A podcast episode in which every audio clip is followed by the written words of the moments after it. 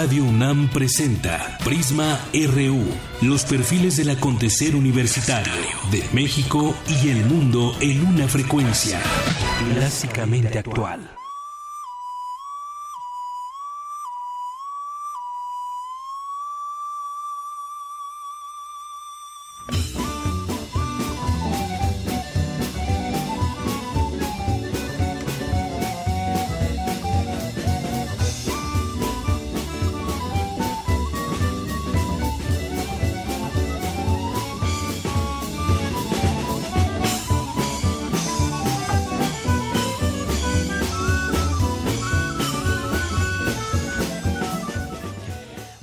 Buenas tardes, soy Deyanira Morán, bienvenidos a Prisma RU. Estamos escuchando de fondo Pobre Malandrín del grupo La Gran Barbarie, Jazz Manush de la Ciudad de México con, eh, con Memo, Memo Custodio en la voz y la flauta de pico y son egresados de la Facultad de Música de la UNAM.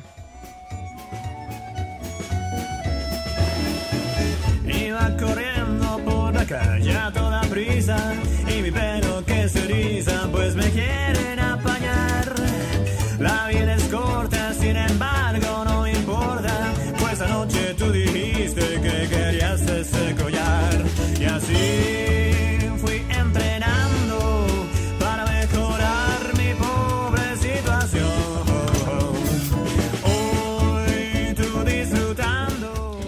Y bueno, hoy le tendremos varias cosas. Hoy es miércoles de mesa de análisis y debate. Estaremos platicando sobre, acaba de pasar eh, un aniversario más de lo, del sismo de 1985 y la pregunta sería, y te la hacemos a ti que nos escuchas también de una vez, si crees que los simulacros sirven de algo para concientizar a la gente, si tú ya tienes un plan de protección civil, de eso y más platicaremos porque a raíz de ese año y a la fecha, pues también hemos tenido otros temblores, no de esa magnitud, pero hemos tenido también muchos sismos al ser México una zona sísmica en una buena parte de su territorio. De eso estaremos, platicando en la mesa de análisis el día de hoy y también estaremos eh, transmitiéndole la primera parte de nuestro perfil humano hoy con la doctora Valeria Sousa, que ha hecho un trabajo muy importante en Cuatro Ciénegas allá en Coahuila. Ya comentaremos con ella eh, acerca de lo que ha descubierto un mundo, básicamente, allá en Cuatro Ciénegas. Por supuesto, la información de la universidad, información cultural, de deportes, nacional e internacional. Comenzamos.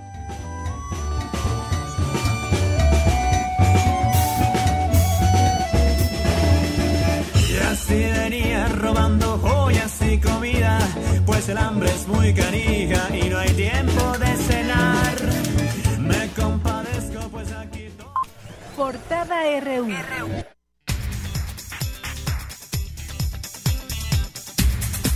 Una con seis, hoy en nuestra portada universitaria, el rector Enrique Graue afirmó que la UNAM es hoy más nacional que nunca al investigar y buscar soluciones a los problemas que inquietan a México y al atender a más de 70 mil estudiantes de 25 entidades de la República de su sistema incorporado. Los rectores de las cuatro universidades más importantes del país, Enrique Graue de la UNAM, Tonatiu Bravo de la Universidad de Guadalajara, Salvador Vega de la UAM y Rogelio Garza de la Universidad Autónoma de Nuevo León, se pronunciaron a favor de un Estado laico y democrático que garantice los derechos humanos. La paz es mucho más que la ausencia de guerras o el desarme. Mi compañera Dulce García nos preparó sobre este tema lo siguiente. Deyanira, buenas tardes a ti y al auditorio. Hoy que se conmemora el Día Internacional de la Paz, se busca frenar conflictos como el de Siria, que ha dejado más de 470 mil muertos. Los detalles más adelante.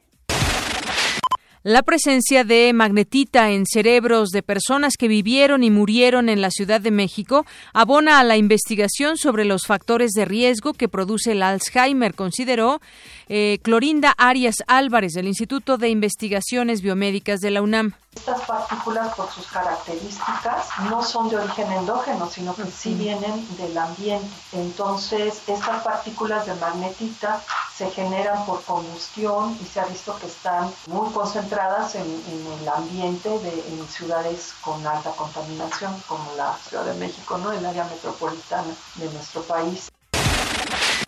Y en nuestra portada nacional de este día, Luis Ángel Bravo Contreras, fiscal de Veracruz, informó que los sacerdotes ejecutados en Poza Rica convivieron e ingirieron licor con sus asesinos. Se trató en principio de algún convivio donde al calor de las copas se descompone la reunión, se ponen violentos algunos de los asistentes a esa reunión, golpean al sacerdote, después intentan robarle dinero, de hecho le roban dinero producto de las limosnas, son cinco mil pesos los que le roban y se llevan dos vehículos. El cadáver de María Villar Gala, sobrina del presidente de la Real Federación Española de Fútbol, Ángel María Villar, quien fue secuestrada el 13 de septiembre en Santa Fe, fue localizado su cuerpo dos días después en Toluca. Habla el Procurador General de Justicia de la Ciudad de México, Rodolfo Ríos Garza. La Procuraduría Capitalina no tiene ninguna denuncia, ni por el delito de secuestro, ni por el homicidio. Eh, toda vez que, de acuerdo a la comunicación que tenemos con la autoridad federal, sabemos que la primera fue presentada en el área especializada de la Procuraduría General de la República por el delito de secuestro y la segunda fue iniciada en el Estado de México por el hallazgo del cuerpo sin vida y que bueno, en lo que refiere a la Ciudad de México, podría haber una respuesta acerca de este de este secuestro, cómo se dio, conocer un poco más de detalles, esperemos que las investigaciones den cuenta de ello y bueno, pues ya el cuerpo es entregado a los familiares de esta joven. Y en más información, a casi dos años de la desaparición de los 43 normalistas de Ayotzinapa, la PGR informó que ubicó al menos 40 fosas clandestinas entre Cocula e Iguala. Habla Alfredo Higuera era encargado de esta investigación. De las imágenes captadas hasta hoy, se ha venido haciendo la interpretación de las mismas y tenemos ya una buena cantidad de lugares eh, identificados como posibles de inhumación. Esta tarde, Han Jaraf, representante de la Oficina del Alto Comisionado de las Naciones Unidas, se reúne a puerta cerrada con los padres de los 43 estudiantes desaparecidos. Juzgados federales de Tabasco ordenaron la reaprensión de Fabián Granier Calles por lo que ya es buscado por la PGR. Aurelio Nuño, secretario de Educación Pública, aseguró que los gobiernos de Oaxaca y Chiapas están obligados a reponer las clases perdidas por los paros de la. Tener las estrategias para poder compensar las clases que se perdieron, desde agregar horas, una hora o dos horas a la jornada escolar, o hacerla durante los fines de semana. En fin, ahí hay una gran flexibilidad. Es una responsabilidad de las autoridades locales hacerlo y por supuesto que van a contar con la coadyuvancia de la Secretaría de Educación Pública, pero es una responsabilidad de ellos afrontar esto con toda la flexibilidad que se tenga. La persona que incendió una unidad del Metrobús y la estación Ciudad Universitaria en 2014 fue sentenciada a 33 años, 5 meses de prisión. Por primera vez, las mujeres pudieron votar en una elección municipal en Guevea de Humboldt, en el estado de Oaxaca. En nuestra portada de Economía y Finanzas, por tercer inicio de jornada consecutivo, el tipo de cambio peso dólar se vende por encima de los 20 pesos, alcanzando un precio máximo de hasta 20 pesos con 27 centavos. El alza del dólar podría provocar un mayor incremento de precios de productos con alto contenido de importación. Esto lo aseguró el presidente de la Confederación de Cámaras Industriales, Manuel Herrera Vega básicamente comenzarán a subir los precios. Y el secretario de Hacienda, José Antonio Meade, dijo que la decisión que tome la Reserva Federal de Estados Unidos, la Fed, sobre su tasa de interés podría tener algún impacto en el tipo de cambio.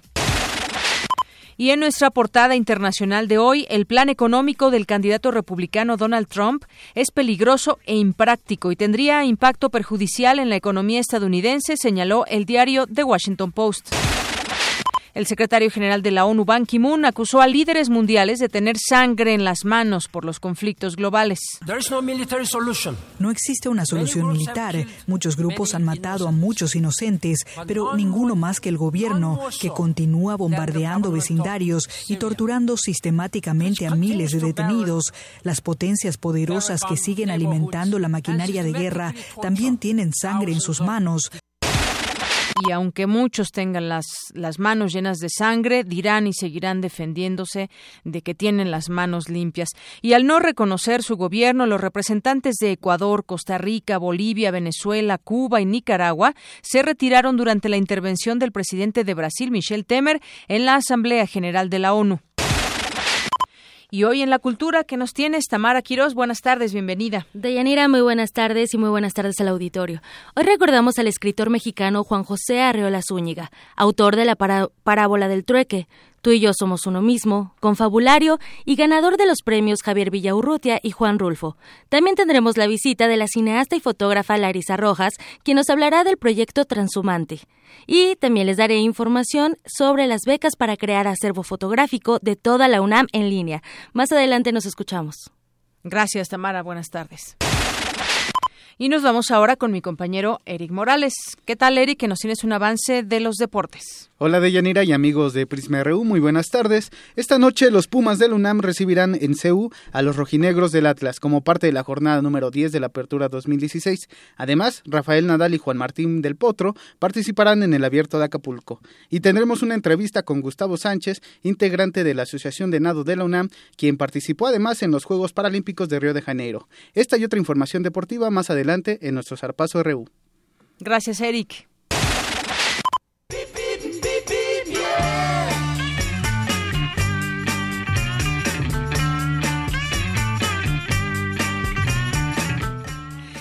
Y bueno, pues si tu destino es el CCH Plantel Sur, muy buen desplazamiento, presenta llanura en ambos sentidos entre Avenida Insurgentes y Paseo del Pedregal.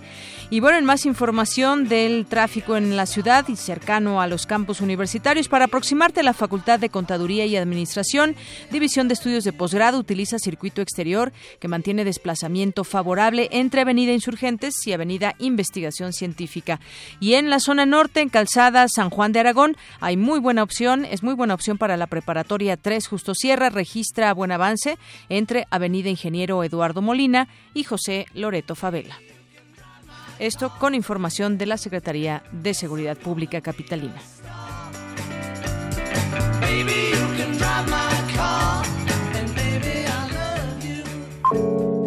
Campus RU.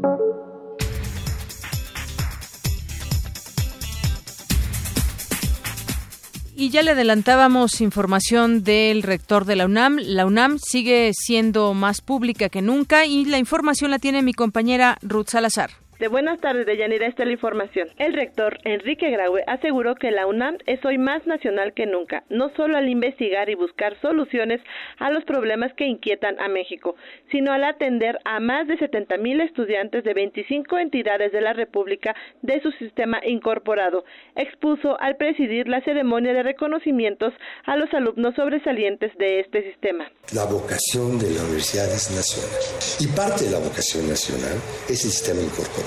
25 estados de la República, 70 mil estudiantes distribuidos en todo el territorio nacional. Es nacional por eso.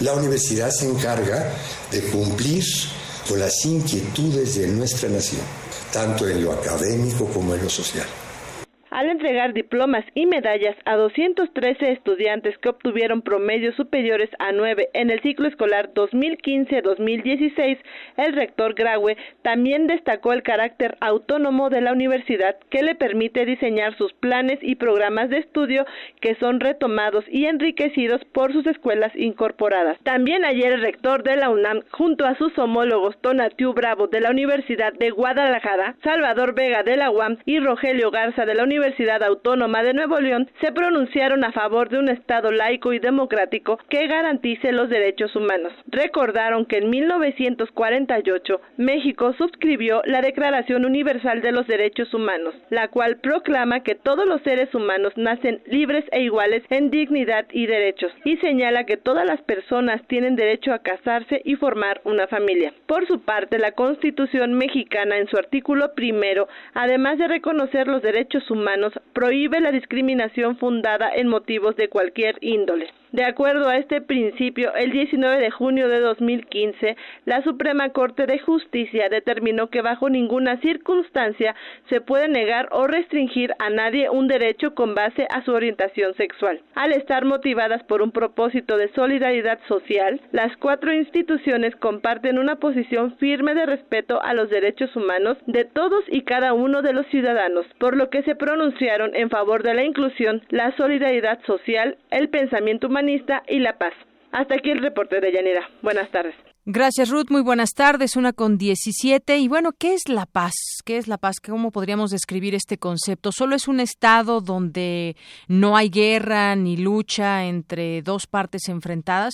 ¿O cómo podríamos definir este, este concepto? Y es que hoy es el Día Internacional de la Paz y mi compañera Dulce García nos da más detalles de la conmemoración de esta fecha. Adelante, Dulce.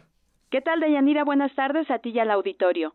Este 21 de septiembre se conmemora el Día Internacional de la Paz con el propósito de detener y prevenir conflictos como el que actualmente ocurre en Siria y que ha dejado más de 470 mil muertos y 5 millones de refugiados. El establecimiento de la condición contenida en la efeméride incluye medidas para abordar las disputas en curso y supone una acción diplomática para lograr que las partes lleguen a un acuerdo. Al respecto habla Giancarlo Suma, director del Centro de Información de Naciones Unidas para México, Cuba y República Dominicana. El simbolismo es de un día sin combates, eh, un recordatorio importantísimo de que los conflictos pueden y deben acabar. Pero la paz es mucho más que dejar las armas de lado. Implica en la construcción de una sociedad mundial en la que las personas vivan libres de la pobreza y compartan los beneficios de la prosperidad evidentemente cesar el fuego es el comienzo de un camino. Eso lo estamos viviendo en esos eh, días acá en las Américas con el acuerdo de paz que finalmente se logró firmar en Colombia eh, después de 50 años de guerra civil entre las Fuerzas Armadas Revolucionarias de Colombia y el gobierno de Colombia. El tema elegido para este año es los Objetivos de Desarrollo Sostenible, elementos constitutivos de la paz. Su finalidad es eliminar la pobreza, proteger el planeta y garantizar la prosperidad para todas las personas. El desarrollo sostenible es esencial para una paz duradora y ambas cosas dependen del respeto de los derechos humanos. Entonces, eh, cesar el fuego, bajar las armas, pero también construir sociedades justas e incluyentes. Eh, muchas veces los conflictos eh, son provocados exactamente, son causados exactamente por eso, o sea, desigualdades, lucha por control de recursos naturales, eh, opresión política. Giancarlo Suma señaló que se debe seguir promoviendo una cultura de paz, porque en los últimos años se han multiplicado las pugnas internas, episodios de terrorismo, conflictos étnicos, así como la delincuencia organizada. Hasta aquí la información de Yanira. Muy buenas tardes. Gracias, Dulce. Y en el sentido estricto, pues eh, la paz incluye acuerdos, acciones diplomáticas, diálogo, como ya escuchábamos de voz de este experto. Como tal, pues en México, México no está en guerra. ¿Estamos en paz? Es la, la, pregunta. Bueno, nos vamos ahora con la siguiente información. La Facultad de Psicología cuenta con un programa para atender a personas afectadas, víctimas de desastres naturales. Mi compañero Antonio Quijano nos tiene esta información. Adelante, Toño. Buenas tardes, Deyanira, a al auditorio de Prisma RU. El programa de intervención en crisis a víctimas de desastres naturales y socioorganizativos de la Facultad de Psicología atiende a personas con síntomas de estrés agudo y postraumático. Fue creado después de los sismos de 1985 para atender a los damnificados y personas en situación de crisis que requerían atención. Habla el maestro Jorge Álvarez Martínez, responsable del programa. Lo que hicimos en aquella época fue asistir a clínicas y hospitales y albergues donde estaban las personas sobrevivientes de este desastre y que bueno necesitaban ser escuchados necesitaban ser confortados y bueno arrancamos con las metodologías que teníamos entonces para 1989 el programa fue reactivado ante los daños causados por el huracán Paulina en Acapulco. Desde entonces, la atención psicológica es permanente y fue recuperada por el gobierno de la Ciudad de México como norma oficial. Habla el maestro Álvarez. Y le voy a poner dos ejemplos para que estemos claros con eso. La discoteca News Divine se atendió a los chicos, a, las, a los familiares y a las personas que les brindaban atención psicológica, como era la Comisión de Derechos Humanos del Distrito Federal. Y el otro ejemplo de un desastre socioorganizativo donde participamos fue la atención a las viudas y a los huérfanos de la mina de pasta de conchos en Coahuila, cuando hubo esta explosión que murieron 62 mineros y que estuvimos ahí presencialmente para brindar atención psicológica a este grupo social. Este esquema también participó tras el temblor de Haití en enero de 2010 como parte de sus actividades ofrece dos cursos. Uno de ellos es el de primeros auxilios psicológicos enfocado a cualquier persona que esté en contacto con las víctimas. Así lo explica. Entonces lo que nos dedicamos es a entrenar personas, a entrenar grupos, eh, entrenar instituciones para que sepan qué hacer cuando hay que aplicar estos primeros auxilios psicológicos.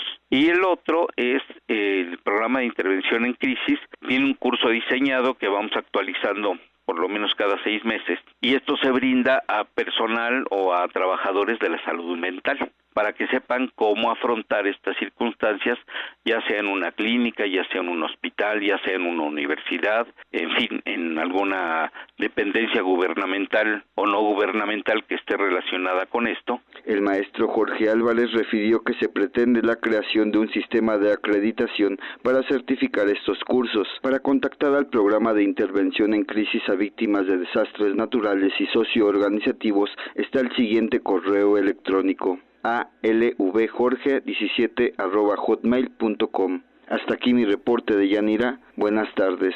Gracias, Toño. Muy buenas tardes. Así es, desastres naturales y desastres provocados también, también existen. Bueno, nos vamos ahora con mi compañera eh, Cindy Pérez porque nos tiene información de la Dirección General de Publicaciones. Adelante, Cindy. Buenas tardes, de Yanira y auditorio de Prisma RU. La UNAM es la decana de las editoriales universitarias en México y es la más grande en lengua española. Su actividad es tan vasta que ha alcanzado una cifra de más de 40.000 títulos que incluyen reimpresiones y publicaciones periódicas. En entrevista para Radio UNAM, César Aguilar, subdirector de Vinculación, Comunicación y Tecnología de la Dirección General de Publicaciones y Fomento Editorial de la UNAM, señaló que la dependencia agrupa, difunde y comercializa dentro y fuera del territorio nacional la producción editorial universitaria. La Universidad Nacional edita al año 1.500 títulos impresos nuevos y 500 electrónicos. Aproximadamente al año se publican 2.000 títulos nuevos, toda la universidad en conjunto. La Dirección General de Publicaciones forma parte de, este gran número y aporta 100, más o menos 100, 110 títulos impresos y entre 50 y 90 títulos eh, electrónicos. Cada dependencia editora, que son más de 100 dependencias, tiene autonomía sobre los criterios de edición.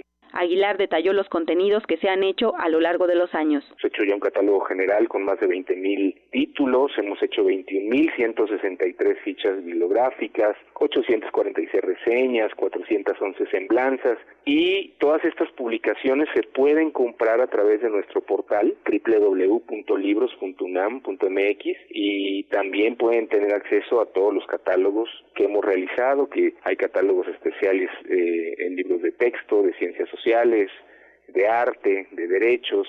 El portal digital de Libros UNAM es la tienda institucional en línea creada para la distribución y comercialización electrónica de las publicaciones universitarias. Actualmente tiene a la venta más de 4.000 títulos en formato impreso y cerca de 100 en electrónico. Hasta aquí el reporte. Muy buenas tardes. Gracias, Cindy. Y bueno, pues eh, este dato, nos quedamos con este dato. La UNAM decana de las editoriales, 1.500 títulos impresos. Una con 26. Para nosotros, tu opinión es muy importante. Síguenos en Facebook como Prisma RU. En un mundo desigual e intolerante, ¿cuál es la línea que nos separa del otro? Sin margen. Acompaña a Luisa Iglesias y conoce los ecos de la diversidad social. Estreno jueves 22 de septiembre a las 12 del día. Por el 96.1 de FM.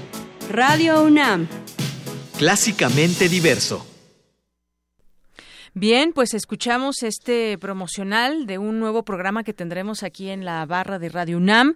Y bueno, pues para hablarnos de este programa, sin margen, ya tengo aquí en cabina como invitada especial a Luisa Iglesias. Bienvenida, Luisa. Querida Deyanira, ¿cómo estás? Gracias por invitarme aquí a Prisma RU. Y que bueno, la gente ya te conoce porque todos los días te escucha en primer movimiento junto con Benito Taibo y con Juana Inés. Así es, me quedé desde las 6 de la mañana aquí lista para la acción porque sé que vamos a charlar de cosas muy interesantes aquí las dos. Así es. Bueno, cuéntame, cuéntame, Luisa, de qué trata este programa. Ya escuchábamos un poco, cuándo lo podemos escuchar. Cuéntanos todo. Ok, a ver, eh, este programa nace de la iniciativa He for She, eh, a la cual la UNAM se suma de maneras muy distintas.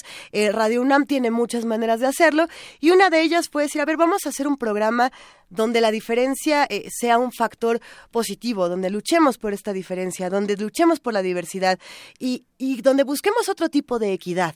Entonces lo que hicimos, eh, un equipo de, puras mujeres en su momento, que es Jessica Trejo, la productora, Ana Salazar, la guionista, y aquí eh, esta, esta pequeña criatura milenaria, eh, nos reunimos y dijimos, a ver, hagamos un programa que sea, sí, LGBTTI, pero también que sea de equidad de género, y ¿por qué no hacerlo más grande? ¿Por qué no hablar de contracultura, de grupos marginados que pueden, eh, a ver, pueden ser desde los indígenas hasta las personas que se visten de esta u otra manera? Ah, hay, hay marginación y discriminación, creo, en, en, muchas de las cosas que hacemos y mucha de esta discriminación es invisible.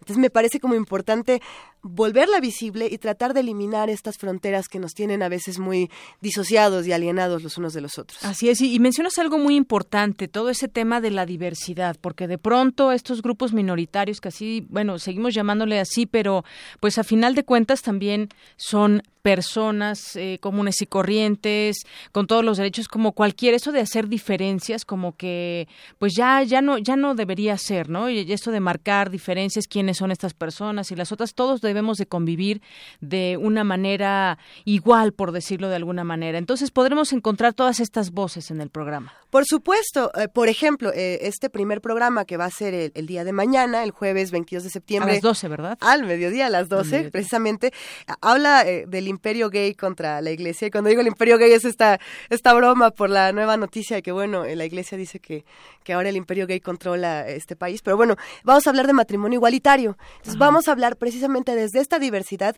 pero no solamente desde la parte legal, que a mí me parece muy importante, sino también desde la parte histórica, desde la parte eh, de cómo se construye la diversidad, de, de por qué llegamos hasta aquí, qué tiene que ver el Evangelio con la homosexualidad, por ejemplo, o qué tienen que ver eh, la ley que dice que esto es así y así con una ideología que tenemos completamente distinta, de dónde viene. Entonces me parece que va a ser un ejercicio muy interesante, vamos a tener unos invitados fenomenales, yo espero que, lo disfruten muchísimo y además vamos a tener uno que otro rockero acompañándonos. ah, pues me parece, suena muy bien todo eso. Oye, y además con ese tema que arrancan, pues queda muy en contexto con lo que estamos viviendo, este tema de las marchas por la familia, que uno no entiende de pronto, pues, ¿quién dijo que hay una sola familia o la familia natural y no sé cuántos motes se le han puesto? Y, y justamente, pues, está en un contexto muy importante porque también ya la comunidad LGTBTI pues cuántas letras les queramos poner, ¿no? Así es, entonces alzan la voz y dicen, bueno, pues ¿por qué tenemos que ceñirnos a este tipo de familia? ¿Quién dice? Ni siquiera la, la iglesia, eh, en términos generales, en términos históricos, lo dice, son los jerarcas lo que lo están diciendo, ¿no? No está escrito en ningún lado. ¿Por qué hay que ceñirnos a ese tipo de, de, historias, de situaciones? Por supuesto, yo creo que es un, un debate muy interesante que se ha llevado desde hace muchas semanas en distintos espacios. Por ejemplo, eh, esta mañana en primer movimiento la mesa del día precisamente era matrimonio igualitario desde el, desde el punto de vista de derecho, ¿no? Y, bueno, eh, también se hablaba de literatura y de otras, otras cosas. Eh, yo pienso que hay muchísimo que decir sobre, sobre esta discusión sobre matrimonio igualitario, pero no debemos perder de vista que la violencia, que hay un discurso de odio tremendo que está generando mucha violencia y la respuesta tiene que ser inteligente, los debates tienen que ser inteligentes, no podemos atacar con la misma violencia con la que a veces nos sentimos atacados. ¿no? Y sí, si bien habla de la comunidad LGBT, este, este debate de la familia natural, con las comillas más, entre comillas, de la historia, eh, creo que somos muchos los que tenemos familias que no serían naturales según estos conceptos. Es decir, eh, si yo no vivo con el papá de mi hija, mi familia no es natural. O sea, es como una pregunta que ¿Es todos nos tenemos o cómo? No, no entendería. si los abuelos son los que cuidan a los niños porque los papás tienen que trabajar, eso ya tampoco es familia natural. Hay, hay una parte de género muy importante, hay una parte eh, de estructuras heteropatriarcales que me parece que deberíamos cuestionar eh, desde la inteligencia. Entonces, bueno, todo eso lo vamos a hacer aquí en Sin Margen. Claro que sí, será muy interesante conocer eh, todas estas voces. Además, seguramente pues tendrán aquí académicos también que con su conocimiento pues nos podrán explicar todo eso, porque muchas veces, fíjate que yo siento que centrándonos en este tema en específico, muchas opiniones llegan desde la ignorancia. Entonces, tratar de, de, de explicarlo será muy interesante seguro. Así que todos los jueves al mediodía, Luisa. Así será, querida Deyanira, y, y además va a estar bien interesante porque vamos a ir calentando temas que también se van a trabajar en Prisma RU. Entonces, pues qué, qué, bueno tener este hermanos, a nuestros hermanos grandes una hora después, va a estar increíble. Gracias claro que por sí. todo. Pues gracias por venir, Luisa, por explicarnos el, de qué trata el programa y escuchemos mañana sin margen al mediodía. Muchísimas gracias, gracias Deyanira, y un gran saludo a todos los amigos de Prisma RU. Queremos conocer tu opinión. Síguenos en Twitter como arroba PrismaRU.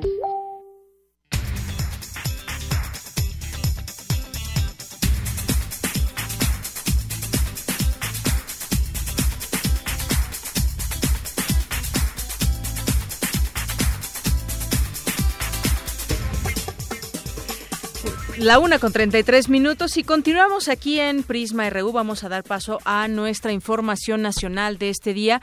Bueno, mucho impacto causó este tema del asesinato. En principio se había, había dicho secuestro de estos curas allá en Veracruz, pero pues hay ya expresiones, incluso el propio Papa ya se expresó al respecto del tema. Y es que en México no hay aplicación de justicia y sí un índice muy grande de casos de homicidios no resueltos, por lo que la Iglesia Católica espera el esclarecimiento de los hechos que derivaron en el asesinato de dos sacerdotes en Poza Rica, Veracruz, afirmó Alfonso Miranda, secretario general de la Conferencia del Episcopado Mexicano. El fiscal general del Estado, por su parte, Luis Ángel Bravo Contreras, confirmó que los dos sacerdotes asesinados en Poza Rica conocían a sus victimarios, estaban conviviendo, estaban ingiriendo bebidas alcohólicas, según consta en las declaraciones de diversos testigos. En una entrevista reiteró que ya se tiene rostro y nombre de uno de los agresores ya se recopila información de la identidad de los otros presuntos autores. El móvil, dijo, podría ser en este momento hablar de que se trató de algún convivio donde al calor de las copas se descompone la reunión, se ponen violentos algunos de los asistentes a esta reunión, golpean al sacerdote, después intentan robarle dinero. De hecho, pues le robaron la cantidad de cinco mil pesos producto de las limosnas y se llevan dos vehículos. Las investigaciones continúan, pero por lo pronto esto es lo que al día de hoy se sabe. Eh, también ya, como le decía el Papa Francisco, reprobó y condenó el asesinato de los sacerdotes Alejo Nabor y José Alfredo Suárez de la Cruz de la parroquia de Fátima, de Nuestra Señora de Fátima, ocurrido el lunes en Poza Rica, Veracruz, asegurando que fueron víctimas de una eh, inexcusable violencia. Fue en un mensaje enviado al obispo de la comunidad de Papantla y firmado por el secretario de Estado cardenal Pietro Parolín. Bueno, esto en el tema que tanto impactó de los curas. Y bueno, por otra parte, ya que se acerca este pues este día desafortunado de dos años en que no se tiene aún eh, un expediente completamente claro investigaciones claras en torno a los estudiantes 43 estudiantes desaparecidos de Ayotzinapa pues hoy eh, se da a conocer bueno desde el día de ayer la PGR eh, pues cuenta con sitios de búsqueda para el caso Cocula. Con la utilización de tecnología de punta, la PGR detectó en los municipios guerrerenses de Iguala y de Cocula más de 40 sitios donde existirían fosas clandestinas en las cuales realizarán eh, diligencias como parte de la investigación del caso Iguala relacionado con la desaparición de los estudiantes. Y es que esa tecnología de punta eh, permite a través de, eh, de drones y a través de una gran tecnología eh, sobrevolar toda la zona de boscosa incluso y donde se pueda detectar que ha sido removida la tierra. Y entonces ya posteriormente se señalan estos puntos y se acude al lugar para tratar de eh, investigar y conocer si son fosas clandestinas o qué ha sucedido en estos, en estos lugares. Se continúa esa investigación. Aquí la pregunta sería, ¿por qué hasta ahora? Apenas se adquirió esa tecnología o simplemente no la usaron en su momento? Esa sería pues una pregunta que, que tenemos de pronto en la mente. Y bueno, en otro tema, en otro tema, también tomará en su caso, este caso la PGR, que es el homicidio de una española que estaba aquí en México, María Villar Galás, eh, sobrina del presidente de la Real Federación Española de Fútbol, que es Ángel María Villar, fue secuestrada y asesinada en México. Parecería, lo digo de esa manera por lo que, lo, cómo hemos seguido esta nota, Parecería que se echan la bolita entre el gobierno de la Ciudad de México y el gobierno del Estado de México, porque pues se fue secuestrada aquí. En un trayecto se habla de Polanco a Santa Fe y posteriormente, después de pagarse un rescate que habían pedido estos secuestradores, aún así la matan y aparece su cuerpo en el Estado de México. Bueno, pues. Eh, esta noticia se dio a conocer también por parte del ministro del Exterior y Cooperación de España, José Manuel García Margallo, en declaraciones eh, a la cadena Onda Cero desde Nueva York, donde asistió a la Asamblea General de la Organización de Naciones Unidas. Hubo una conferencia de prensa al respecto en donde pues se dan detalles de cómo se dio esta situación, cómo pues lo que se conoce ahora de este caso. Vamos a escuchar parte de lo que se dio en una conferencia de prensa justamente justamente por parte de este español. Se había pagado la cantidad que habían eh, solicitado, muy, vamos, no la que habían solicitado, una cantidad muy inferior y estábamos convencidos de que era cuestión de tiempo que apareciese libre y sana y por desgracia esto no ha sido así. El marido y el primo han, han ido recorriendo distintas, distintas instalaciones funerarias y el cadáver ha aparecido en Toluca. Ahora mismo acabo de hablar con el embajador, el embajador, el cónsul y el agrado interior acaban de llegar a Toluca para eh, ayudar a la familia y prestarle la asistencia que necesiten.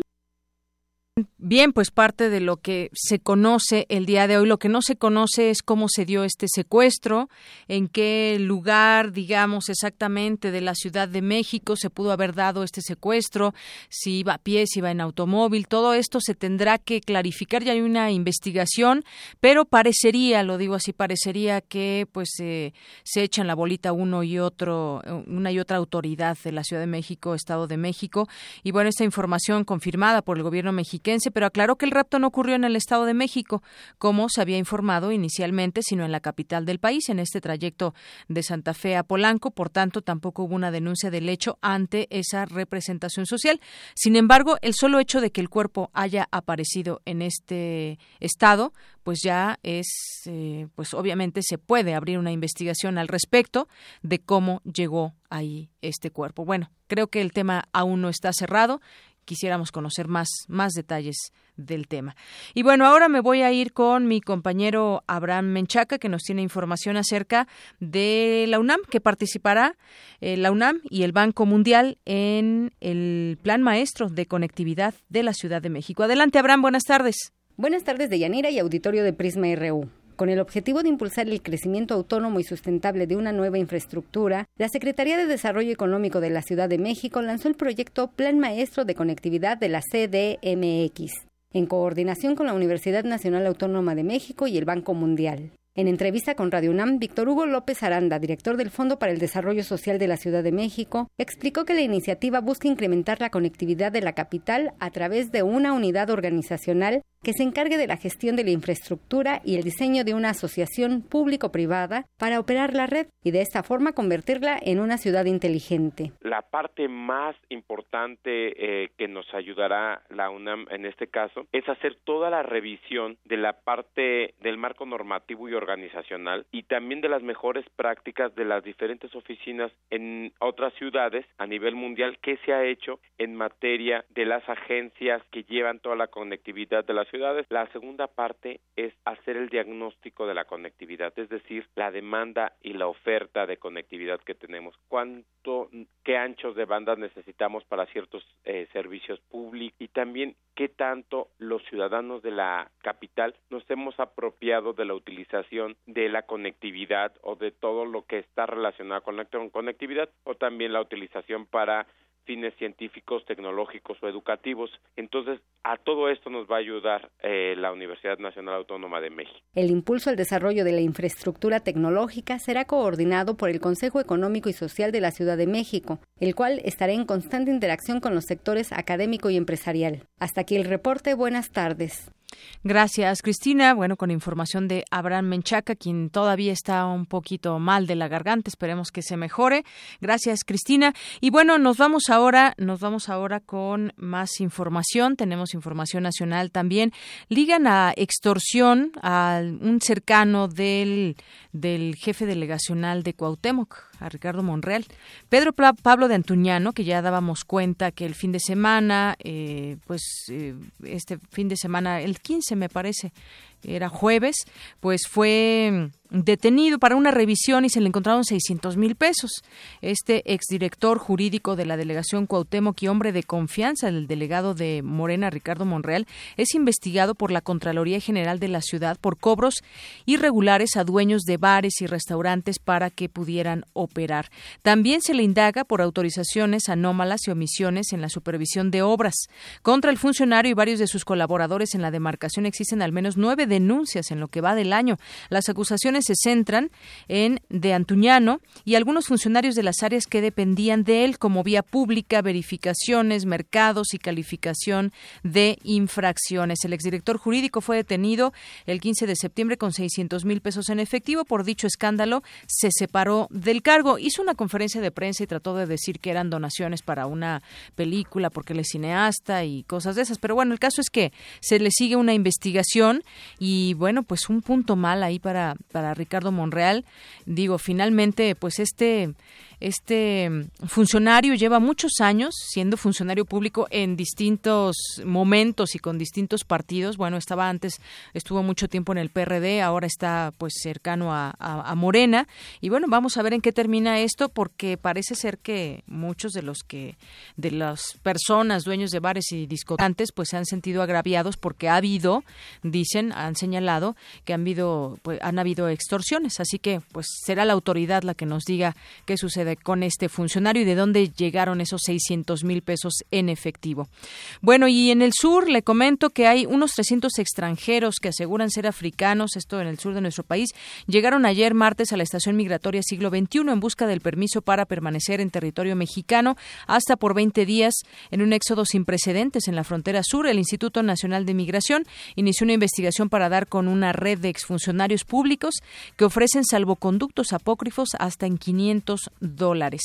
Y bueno, pues eh, ahora que está subiendo el dólar y que ya vamos arriba de los 20, incluso se ha dicho que la, propia televisión de paga, entre otras cosas, va, va, a subir, por ejemplo, el costo de sus servicios debido al efecto de la depreciación del peso y también la reciente depreciación de nuestra moneda frente al dólar provocará una mayor presión en el precio de algunos productos, lo que dañará el poder adquisitivo de la población. Esto lo dijo, eh, lo dijo Manuel Herrera Vega, presidente de la Confederación Federación de Cámaras Industriales, la CONCAMIN, aclaró que esto provocará aumentos en los precios, pero no generalizados ni en la canasta básica, sino en ciertos sectores y sus productos, lo que provocará una disminución en el poder adquisitivo de la población. Pues lo que venimos diciendo, nos seguimos amarrando el cinturón para que, eh, pues bueno, debido a estas situaciones, la, el dólar sigue subiendo por muchos factores y mientras tanto, pues el SAT sigue condonando, ¿no? Se sigue conociendo más información de ahora 5.563.9 millones en impuestos a personas físicas, morales y sector público. Le recomiendo esa nota de la jornada que trae detalles de quiénes son, incluso qué empresas han tenido privilegios fiscales, incluso particulares, y uno no entendería por qué. Se habla por aquí, si no mal recuerdo en esta nota, de que pues pueden ser eh, empresas o personas allegadas al gobierno, porque de otra forma, pues cómo entender que se que, se condone tanto dinero, ¿no? A estas empresas o personas morales a las que el SAT perdonó impuestos se debe sumar la constructora Geo, entre otras empresas, a la que el brazo fiscal de la Secretaría de Hacienda y Crédito Público le condonó en total 2.870 millones de pesos. Y yo nada más pregunto, todas las ganancias que han tenido estas empresas, ¿a dónde quedan, no? ¿Y por qué se les tiene que condonar cuando al ciudadano común y corriente no puedes dejar de pagar y usted que paga impuestos me, me, me dará la razón? Si usted debe 100 pesos o un peso, eh, le están molestando de Hacienda o le están requiriendo de Hacienda que haga su declaración, porque si no, pues no puede cobrar o puede tener problemas incluso laborales. Pero, sin más ni menos, Hacienda o el SAT deja pues sin pagar a mucha gente unas cantidades millonarias. Una con 46 minutos. Global RU.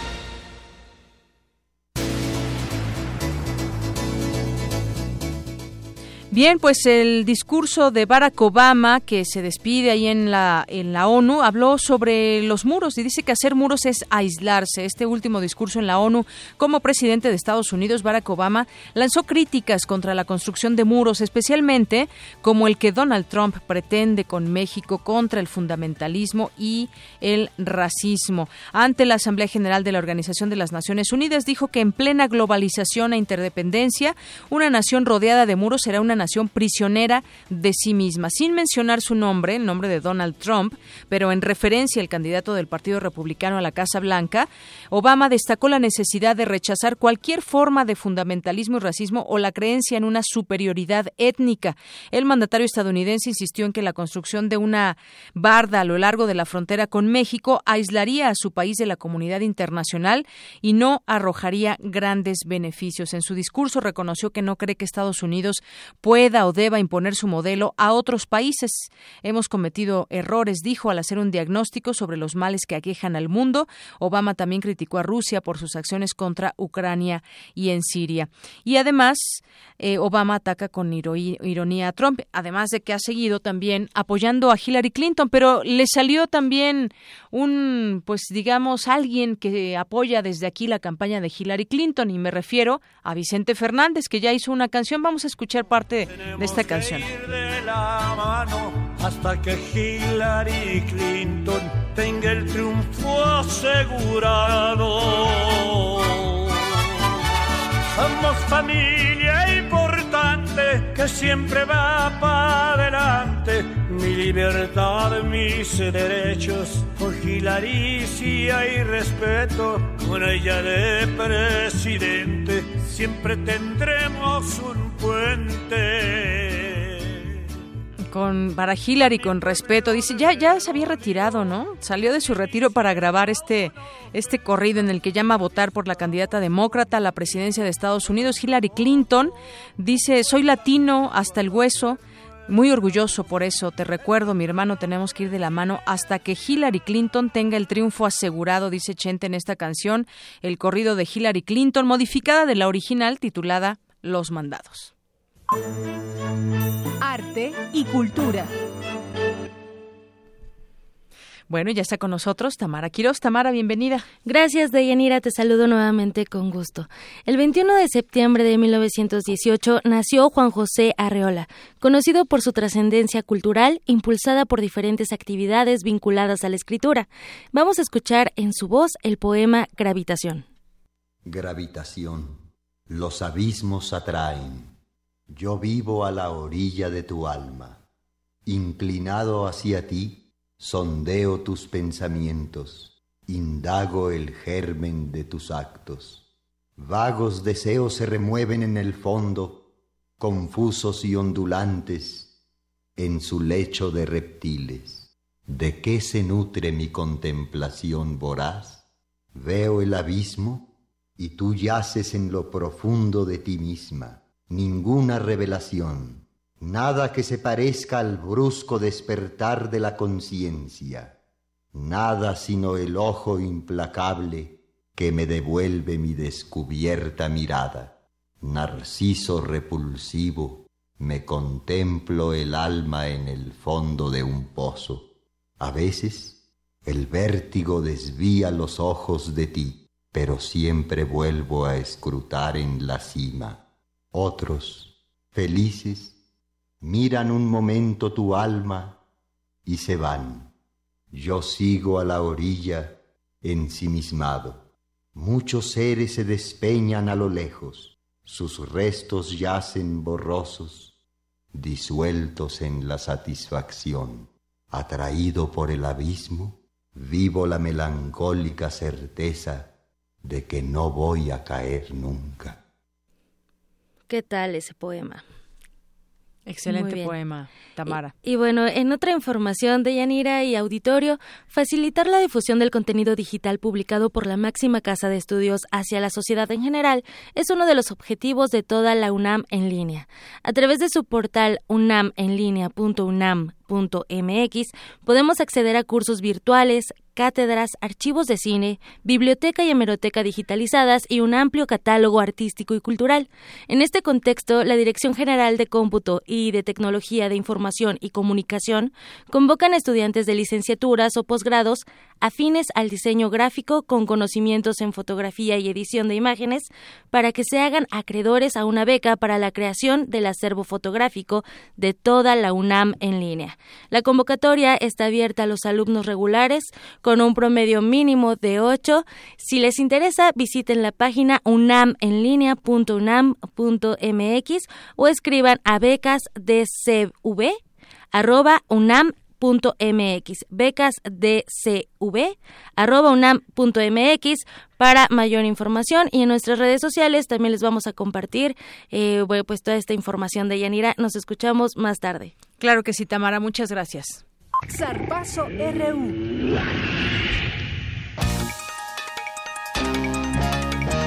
Y continuamos con Eric Morales, que hace rato que estábamos, que pusimos la canción de Chente, estaba muy animado. No sé si te gustó mucho, Eric, o algo así. es simpática, ¿no? Es simpática. Es, simpática la canción, muy agradable. Bueno, pues le gustó a Eric la canción. Adelante, Eric, con los deportes. Bueno, pues nos vamos con la información deportiva porque esta noche los Pumas del UNAM recibirán en Ciudad Universitaria a los rojinegros del Atlas como parte de la jornada número 10 de la Apertura 2016. ¿No hay boletos? El cuadro de Francisco Palencia tratará de, retomar el camino del triunfo y para que usted pueda ver eh, esto eh, a los Pumas en acción y que seguramente ganarán, les regalaremos unos boletos eh, se trata de, tenemos tres pases dobles para que vayan a, ver el juego de, los Pumas contra el Atlas.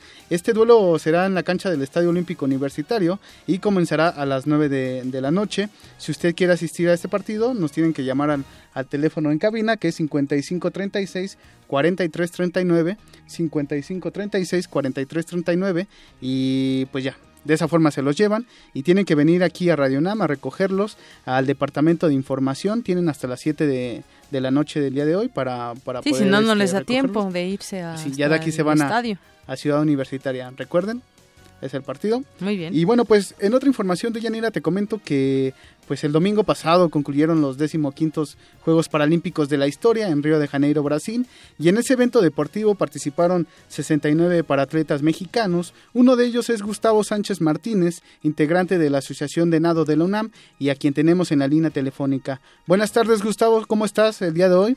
Gracias por tomarnos la llamada. Te saludan de Yanira Morán y Eric Morales. Hola, hola, muy buenas tardes. Buenas tardes, eh, licenciado, y bueno, todos los radioescuchas. Oye, pues cuéntanos cómo, cómo fue tu experiencia en Río de Janeiro. Eh, supongo que, que es un, un, privilegio deportivo estar ahí, ¿no? Sí, sí lo es. Es un privilegio deportivo ya que pues eh, son muy pocos los que pueden llegar a Juegos eh, Olímpicos y Paralímpicos. en este caso me pues me regresé con las manos vacías, pero me regreso con una gran con una gran experiencia, con un gran aprendizaje, ya que pues la verdad hay que hay que admitir las cosas como son, ¿no? Me faltó a mí preparación, a mí en lo personal, eh, por, por el hecho de pensaba que, con lo que yo había entrenado me, me, iba a alcanzar, pero pues creo yo que, llegamos con exceso de confianza, ¿no? Pero a final de cuentas, eh, por otro lado hay que hay que admitir que el mundo el mundo se está moviendo, hay más personas paralímpicas, hay más atletas paralímpicos con mucho más nivel eh, lo podemos ver con el simple hecho del, medallero, ¿no? Que en primer lugar quedó China y bueno, pues hay que hay que darle, ¿no? Sí, es lo que te, te iba a preguntar, eh, Gustavo, de, de 2012 en Londres, ¿cómo sentiste el cambio de, del nivel de competencia a, para Río de Janeiro? Sí hubo, sí hubo muy, mucho, mucho, mucho nivel hoy día y bueno, para Tokio va a estar todavía más difícil, ¿no? Eh, hay, hay más, eh, más atletas, hay más eh, participación y pues bueno, hay que hay que trabajar lo, lo doble, ¿no? Hubieron ahí varias sorpresas de, de atletas que no aparecían en el ranking eh, internacional, pero pues eso no debe de ser, eh, por así decirlo, ningún pretexto y por lo menos ninguna justificación, ¿no? Gustavo, te saluda aquí de Yanira Morán. Pues yo solamente felicitarte por este esfuerzo y que, pues bueno, como tú bien lo sabes, quien está en estas disciplinas, pues eh, deportivas, requiere de justamente mucha concentración, mucha práctica y seguramente, pues seguirás teniendo logros en lo que en lo que resta de tu carrera.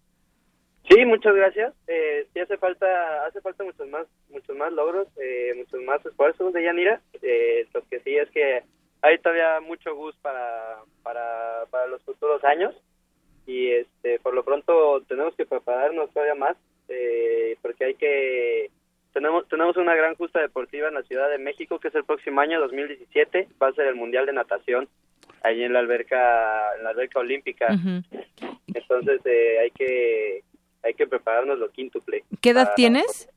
Tengo ahorita 22 años. 22 años. Bueno, pues tienes todo el mundo por delante, así que seguramente tendrás muchos logros, Gustavo. Muchas gracias, sí, primero Dios, primero Dios, sí, este, tendremos más, más logros representando dignamente a México y a, a la UNAM, por supuesto, ¿no? Eh, también hace falta más preparación psicológica, eh, me quedé corto también en cuanto a preparación psicológica, pero pues eso no es, como te digo, no es... Eh, no es, no es pretexto y no es un límite. No, por supuesto que no, no es pretexto ni tampoco es límite. Oye, Gustavo, y además de representar a nuestro país, que supongo que, como lo mencionamos al principio, es un privilegio deportivo, pues también representaste a la máxima casa de estudios de, de, de México, ¿no? A la UNAM. Sí, sí, sí, mi, mi segunda casa, eh, donde me abrieron las puertas, donde gracias a, a, la UNAM fue que empezó Gustavo Sánchez ahí en la alberca de, de, de CU, de Ciudad Universitaria, y pues bueno, no 200% Puma y voy a estar siempre agradecido por lo que hace la, la, máxima casa de estudios por mí, ¿no? Nunca me ha dado la espalda, nunca me ha este, faltado apoyo, ni de CONADE, ni mucho menos de, de la máxima casa de estudios. Y pues queda, queda entrenar, ahorita ya tenemos un, un breve descanso, pero pues en ese breve descanso de todos modos nosotros seguimos eh, haciendo ejercicio, pues se deja de, de, entrenar y así pues se pierde completamente la, la forma deportiva. Oye, ¿y tienes algún consejo para todas aquellas personas que pues están iniciando en algún deporte y que pues quieren llegar a, a, a, la alta competencia y por qué no a unos Juegos Olímpicos? Yo lo que les podría decir es que no se rindan, eh, que no hay eh, imposibles. La vida es un carrusel, la vida ahí tiene subidas y bajadas. En este caso yo bajé mucho, pero por supuesto que tengo que, que levantarme, ¿no? Es, es ahí donde se demuestra verdaderamente de qué está hecha cada persona. Y yo los, yo los puedo invitar a que sí hagan deporte a todas las personas, ya que por un lado es por salud, eh, también creo yo que podemos ser potencia deportiva. México, la UNAM, y hay mucho, hay mucho talento deportivo que, que se escapa, que se fuga, pero sí hay oportunidades definitivamente, sí hay apoyo. Gustavo, muchas gracias por tomarnos la llamada y muchas felicidades porque pues llegar a unos Juegos Paralímpicos no es algo sencillo. Te agradecemos mucho tu tiempo y te deseamos mucho éxito en tus próximas competencias. Muchísimas gracias, gracias a ustedes por la por, por la entrevista, por, por aún así eh, eh, buscarme. Siempre voy a estar yo agradecido y pues bueno, vamos a dar eh, mejores resultados para 2017 y por supuesto para Tokio. Ok, Gustavo, gracias, Gustavo. muchas gracias. No, gracias a ustedes, que tengan buen día. Deyanira, es todo por mi parte. Gracias, Eric, nos escuchamos más tarde.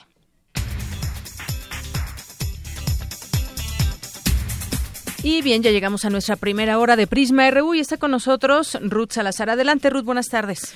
Gracias, Deyanira, buenas tardes a ti y a nuestro auditorio. Este es el resumen. En la primera hora de Prisma RU estuvo Luisa Iglesias, conductora de Primer Movimiento y ahora de Sin Margen, programa especializado que dará voz a los grupos minoritarios en México, todos los jueves a las 12 del día. Este primer programa que va a ser el, día de mañana, el jueves 22 de septiembre. A las 12, ¿verdad? Al mediodía, a las 12, precisamente. Habla eh, del imperio gay contra la iglesia. Y cuando digo el imperio gay es esta, esta broma por la nueva noticia de que, bueno, la iglesia dice que, que ahora el imperio gay controla este país. Pero bueno, vamos a hablar de matrimonio igualitario. Entonces vamos a hablar precisamente desde esta diversidad, pero no solamente desde la parte legal, que a mí me parece muy importante, sino también desde la parte histórica, desde la parte eh, de cómo se construye la diversidad. Entonces me parece que va a ser un ejercicio muy interesante. Vamos a tener unos invitados fenomenales. Yo espero que, que lo disfruten muchísimo y además vamos a tener uno que otro rockero acompañándonos.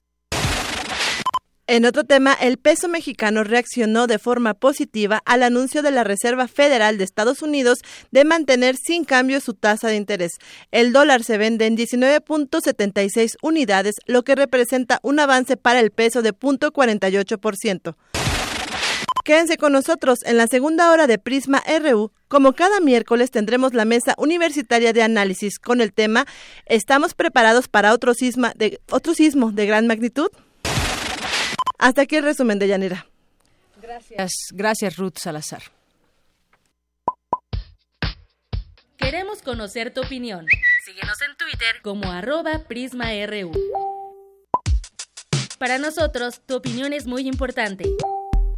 Síguenos en Facebook como Prisma RU.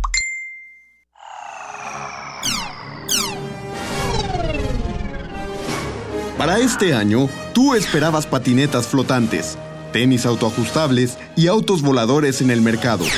Pero no has visto nada de eso. En lugar de eso, hay seres humanos con apéndices electrónicos en su cuerpo, videojuegos que detectan tu movimiento, computadoras bajo la piel que hacen un diagnóstico médico y un medio de comunicación capaz de enviar información del otro lado del planeta en menos de un segundo. Resistor. Resistor. La realidad tecnológica supera a la ciencia ficción. Todos los martes, 22.15 horas. Por resistencia modulada. 96.1 de FM. Radio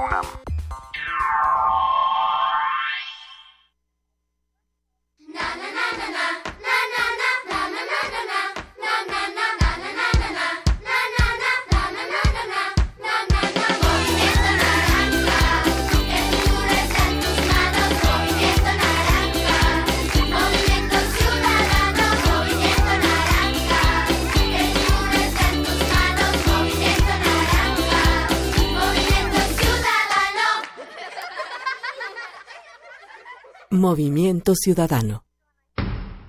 El rito comienza en el escenario. Los sonidos emergen, deambulan por el recinto, se cuelan en los oídos y estremecen los sentidos. Festival Intersección. los encuentros sonoros de Radio UNAM. Todos los viernes a las 21 horas en vivo desde la sala Julián Carrillo. Escúchalos a través del 96.1 de FM www.radiounam.unam.mx o ven a Adolfo Prieto 133 Colonia del Valle, cerca del Metrobús Amores. La entrada es libre.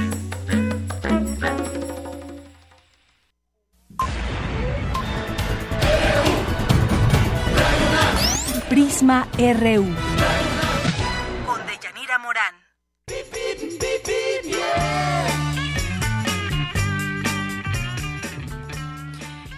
En la información del tráfico en las inmediaciones de algunos campus de la universidad, bueno, pues le tenemos que en Avenida 100 metros con desplazamiento favorable de Avenida Ingeniero Alfredo Robles hacia el CCH Plantel Vallejo, Magdalena de las Salinas. Y finalmente las condiciones similares hay en circuito Mario de la Cueva entre Avenida Investigación Científica y Avenida Insurgentes, si tu destino es la Hemeroteca Nacional de México.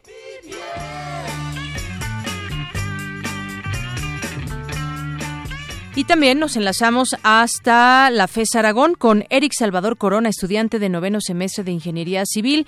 ¿Qué tal, Eric? ¿Cómo estás? Buenas tardes.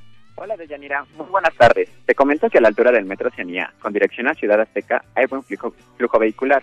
Sin embargo, llegando a Boulevard Bosques de África, encontraremos tráfico lento. Por otro lado, quiero aprovechar para invitarlos al concierto de piano y ópera con el grupo Ópera 1.6 que interpretarán obras de Handel. La cita es este viernes 23 de septiembre a la una de la tarde. en el Teatro José Vasconcelos de la FES Aragón. No faltes, por mi parte es todo de Yanira, hasta pronto. Hasta pronto, Eric, muchas gracias. Hasta luego.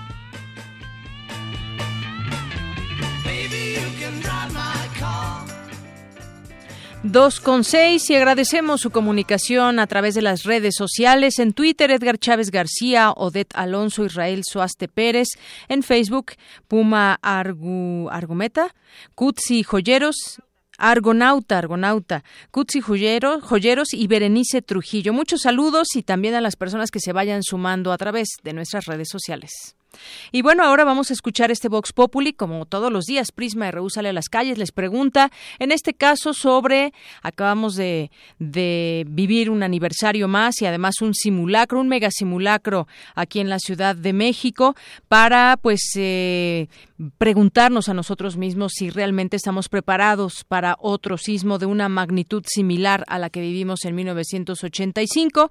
Y bueno, pues, ¿sirven de algo los simulacros? ¿Se sientes preparado? Esto fue lo que nos respondieron.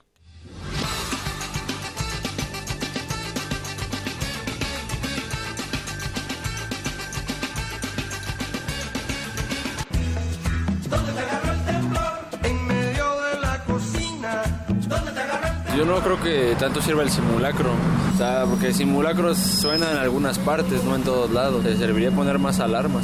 Nadie lo toma en cuenta. Todo el mundo va bajando tranquilo, sin prisas. No, no creo que sirva.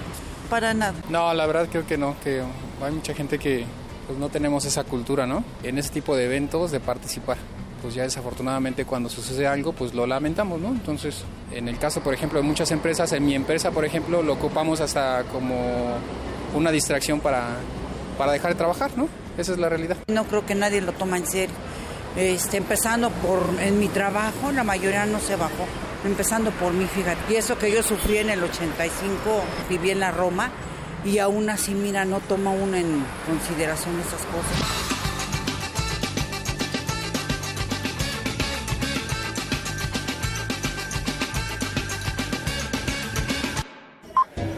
Debate RU.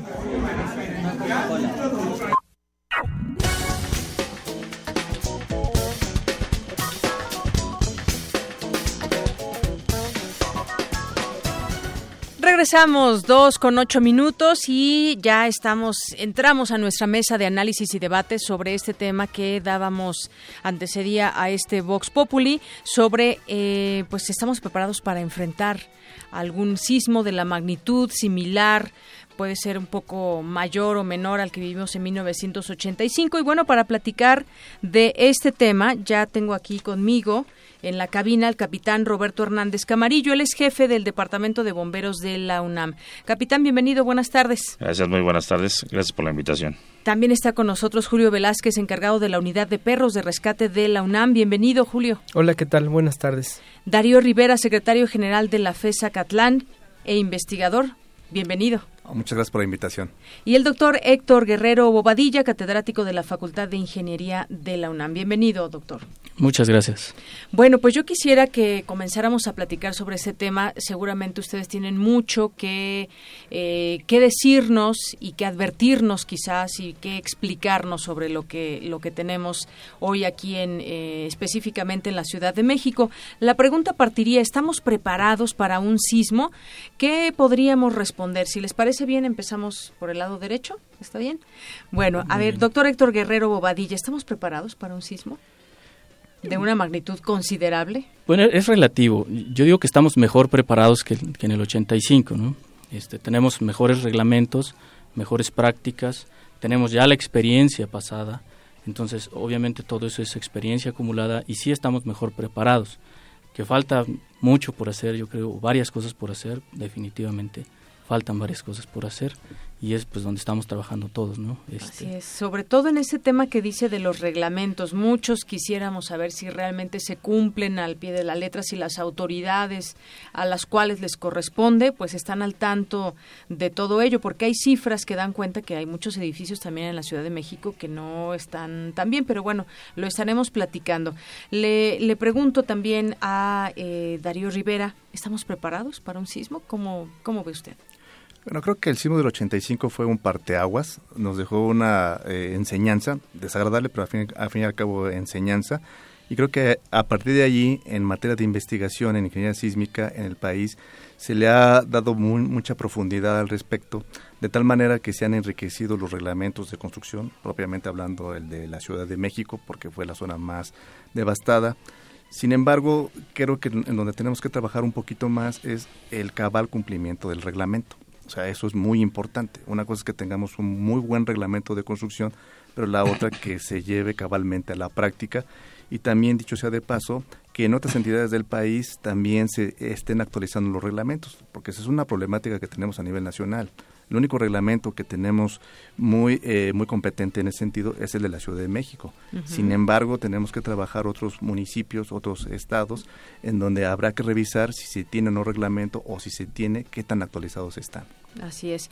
Y bueno, pues ya también un poco preguntándoles en este tema de cómo, pues por lo que ha sucedido, si nos sentimos más preparados, creo que la respuesta es que sí, sin embargo, hay que seguir enriqueciendo muchas cosas, entre ellas este reglamento y sobre todo que se cumpla. Yo preguntaría eh, ahora a Julio Velázquez, quien es encargado de la unidad de perros de rescate de la UNAM, en la práctica también, cómo es que trabajan, cómo es que eh, en esta unidad, cómo es que se preparan para enfrentar una eventualidad eh, de algún sismo, algún terremoto. Bueno, pues el equipo tiene una forma de capacitarse al interior que de algún modo se vino a eficientar una vez que nos hicimos parte del Organismo Internacional de Perros de Rescate. Nosotros ya tenemos entonces ahora un parámetro internacional en cuanto a la formación y la certificación de los perros. Y yo creo que en ese sentido, pues todavía hace falta mucho, porque pocos son los binomios capacitados en el país eh, y de algún modo, bueno, certificados ante este lineamiento que tiene relación directa con la ONU. ahorita son cinco perros los que tenemos en la UNAM y son los únicos perros certificados en este, en este parámetro en el país. ¿En el país? En el país.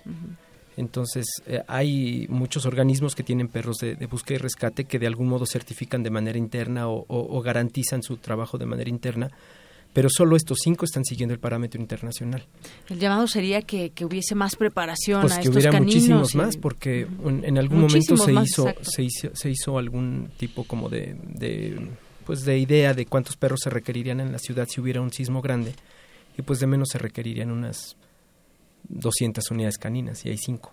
Hay cinco, bueno, hay cinco, de algún modo digamos un, foco rojo también ahí que podríamos señalar que se, que se requiere.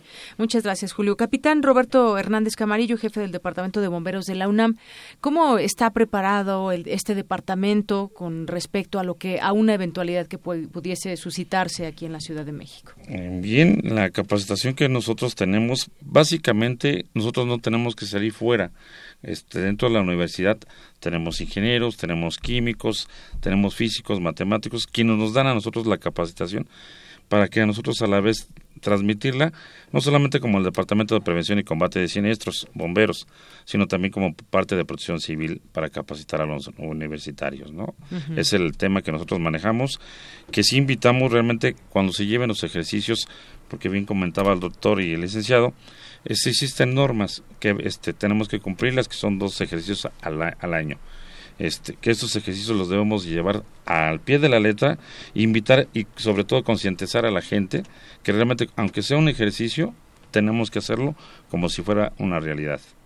Eh, mucha gente, este, porque sus ocupaciones o simplemente porque no le dan la importancia, no vivieron el sismo del 85, no se están dando cuenta de la realidad que no nos este, si no nos preparamos y no seguimos las indicaciones, por más que tengamos los mejores grupos, los más expertos, pues este, esto sí puede ser una catástrofe. Así es, capitán. Eso que dice es muy importante, eh, sin duda, porque hay un trabajo que se viene haciendo desde aquella fecha hasta, hasta nuestros días, incluso meses atrás ya un trabajo muy, muy serio conformado por ingenieros, arquitectos de la UNAM, el Colegio de Arquitectos de México, el Politécnico.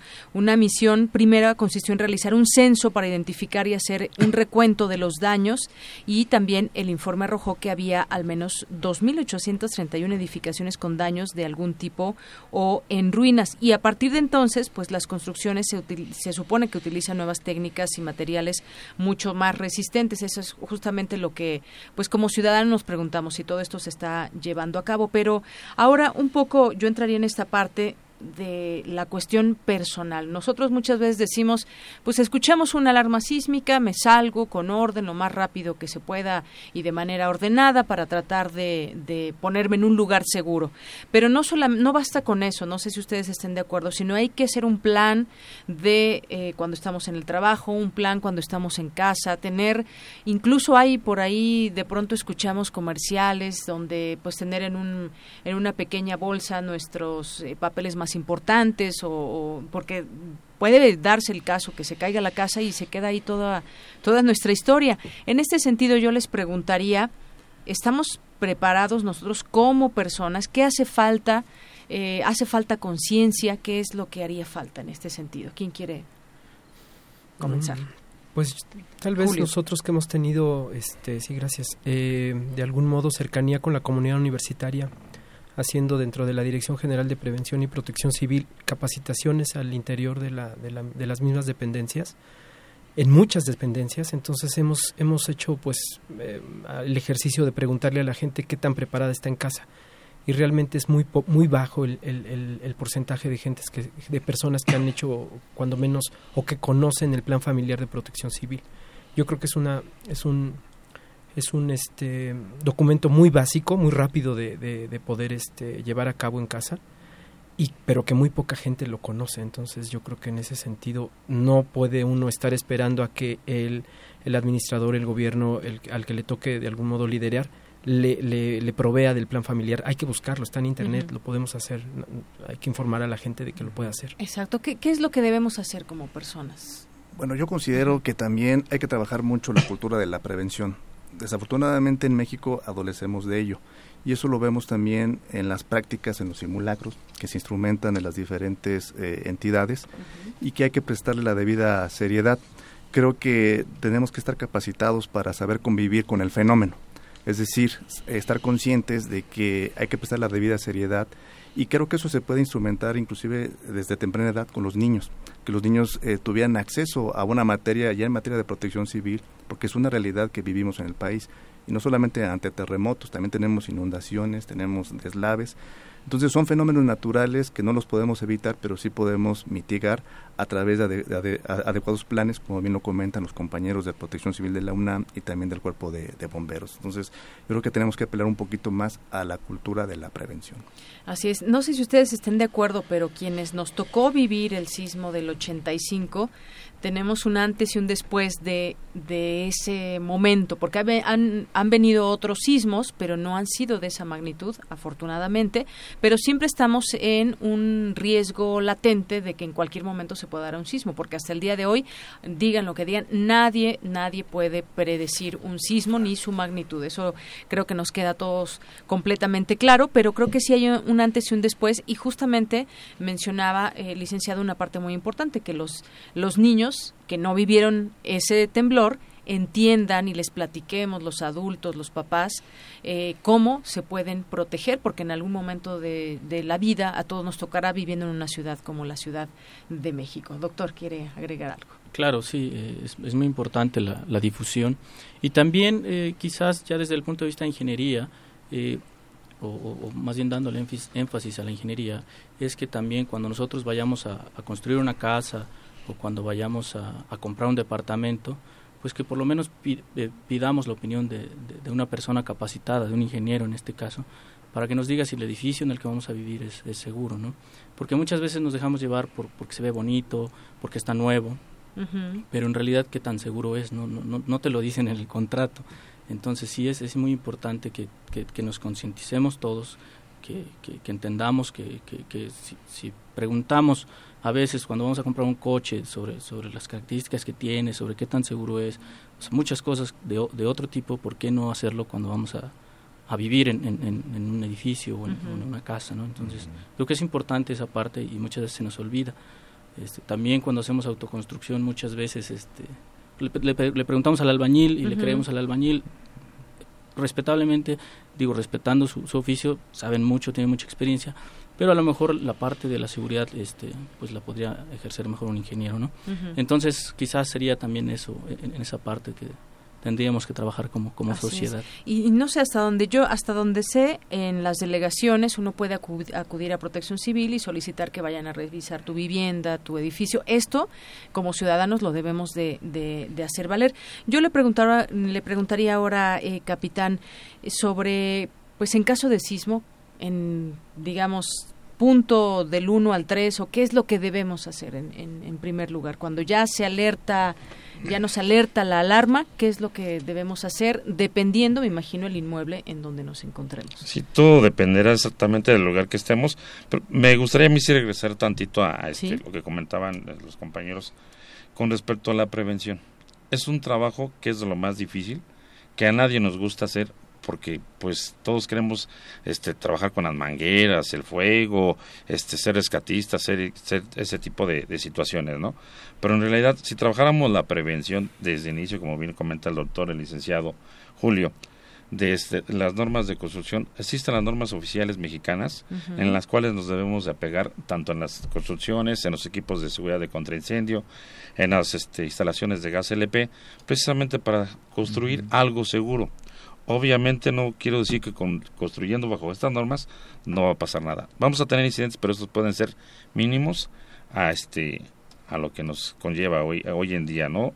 Por ejemplo, en UNAM, eh, para cargar gas no se deja entrar los, los camiones de gas entre semana, todo es el fin de semana cuando hay menos población de, estudiantes.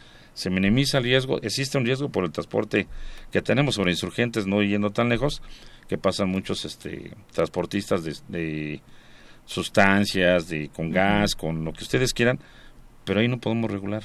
Pero dentro de la van sí se puede regular. Entonces, aquí dentro de igual, en, nuestro edificio, bien lo decían los compañeros, y lo dijo usted, se llama protección civil, que nos hagan una valoración de nuestra estructura, de lugares seguros y apegarnos a, a, las indicaciones, ¿no? O sea, es este controlar a una masa, como bien lo comentamos hace ratito, es difícil. Con una persona que se ponga estérica, las 50, los 50 además le van a seguir. Pero ¿qué es lo básico importante? Es seguir las indicaciones, como bien lo comentaba Julio. Todo ya está, este, ¿cómo se llama? Por internet, que ahora es la, hasta en el teléfono todo el mundo tiene la información para saber qué hacer antes, durante y después de.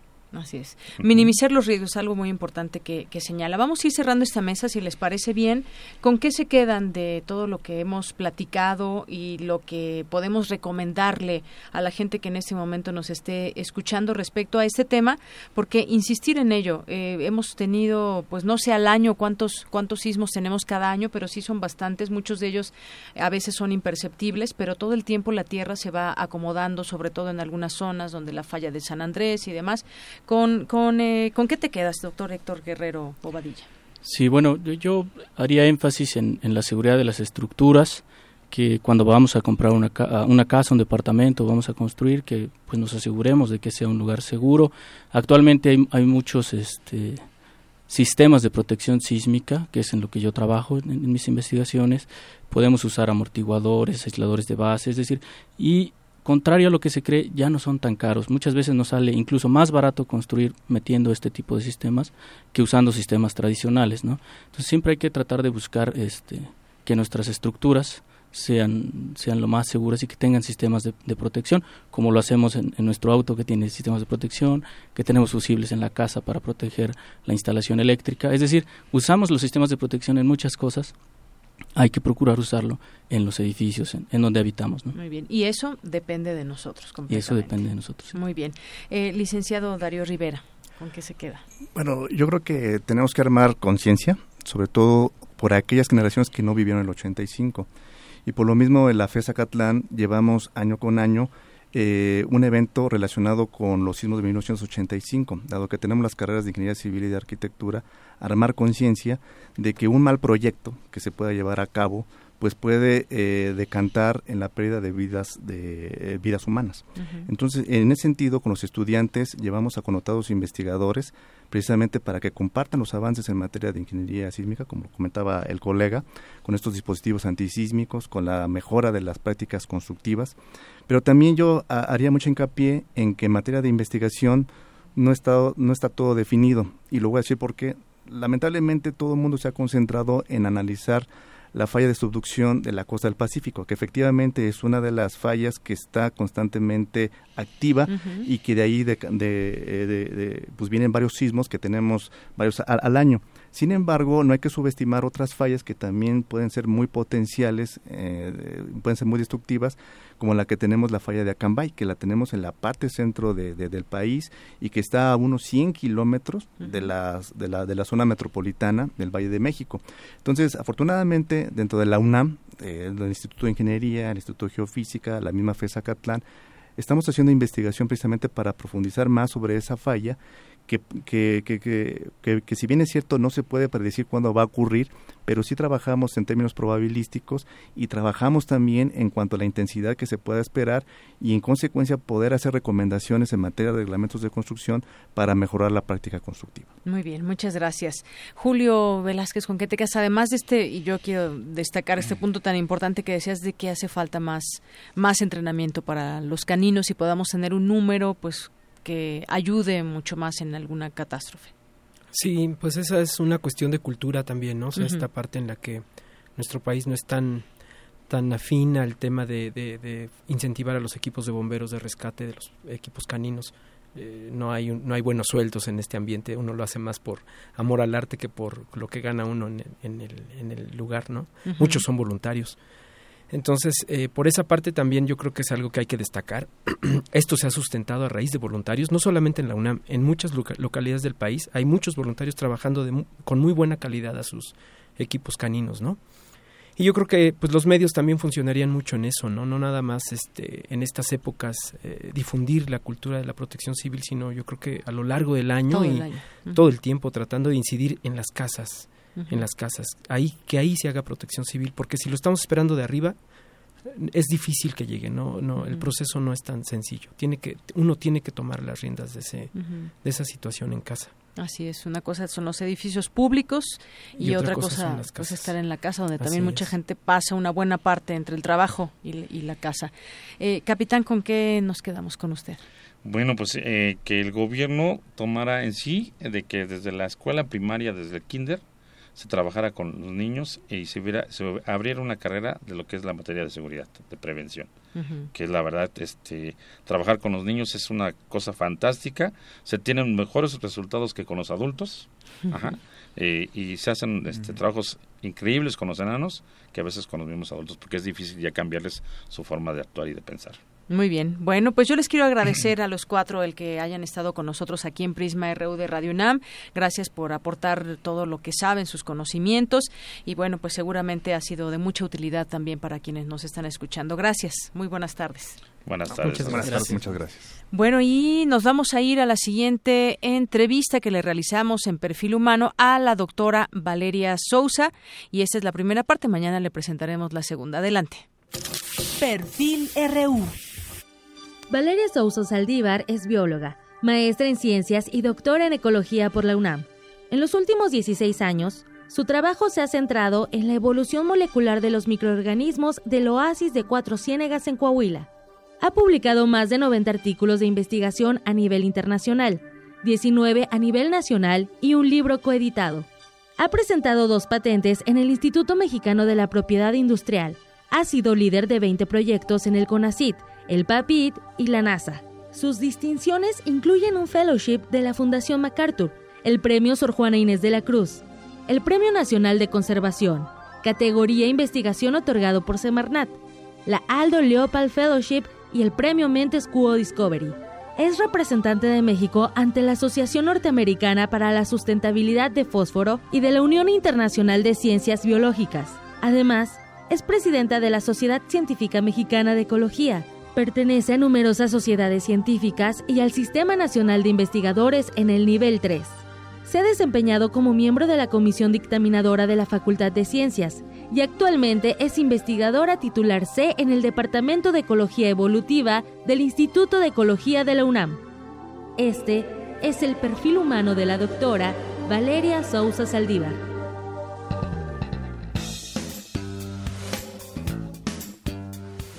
Me da muchísimo gusto recibir aquí en este estudio de Prisma RU a la doctora Valeria Sousa, que como ya escuchamos, toda su trayectoria y bueno, vamos a platicar un ratito con ella. Bienvenida, doctora. Encantada de estar aquí.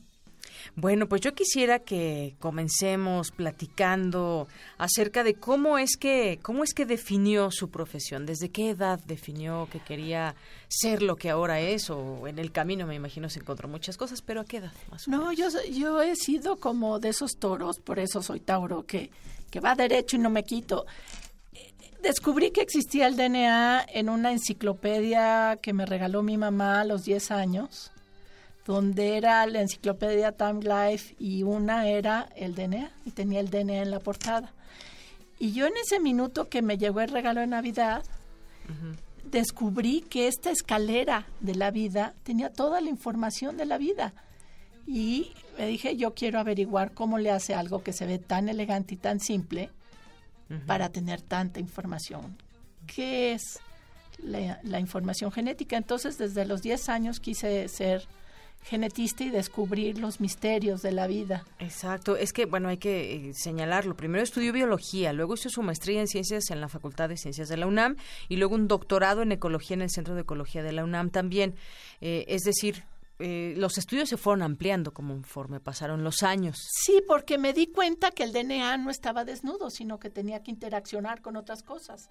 Entonces, por ejemplo, Hice mi tesis de licenciatura y de maestría sobre algo que se llama citogenética, que es ver los cromosomas y ver cómo se afectan esos cromosomas con contaminantes. Sin embargo, me di cuenta que eso no me estaba explicando el por qué esa cadena tenía tanta información y para eso me tenía que ir a la ecología y a la evolución. ¿Cómo podemos, cómo definiría, cómo le explica a un niño de 5 años por qué es importante el DNA, qué es el DNA? Bueno, es tan simple como el manual de la vida. El manual de la vida este, lleva, se le va, es como una poesía, se le van agregando palabras y renglones y párrafos a medida que transcurre la vida y la evolución. Entonces al principio eran unas cuantas líneas y ahora es un libro gigantesco que contiene la información de todo lo que existe ahora y todo lo que existió.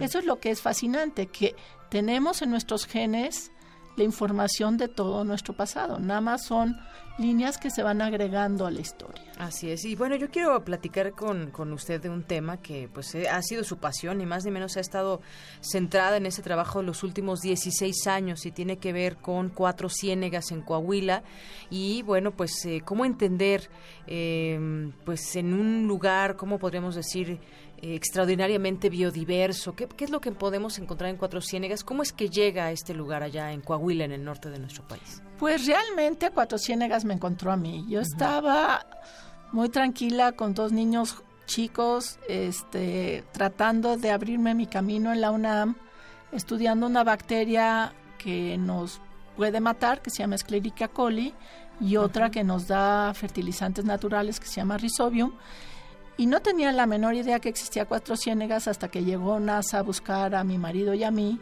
para que trabajáramos en Cuatro Ciénegas. Y nos enseñaron una foto de las pozas de Cuatro Ciénegas que son como ojitos azules en el desierto.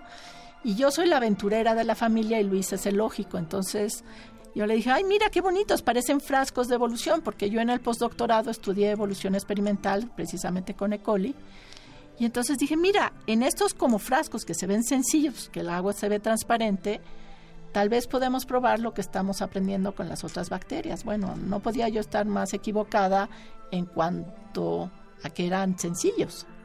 Resulta que sí eran frascos de evolución, pero extraordinariamente viejos y complejos. Es decir, que lo que ha descubierto ahí es un mundo. Es un mundo, es el lugar más diverso del mundo y desde el espacio se ve como una mariposa blanca vacía. ¿Esto qué aportación nos da o, cómo, qué aportación da a todo este tema que usted maneja? ¿Qué, podemos decir de Cuatro Ciénegas? ¿Que hay un antes y un después de esto? Cuatro Ciénegas es a la vez un mundo perdido.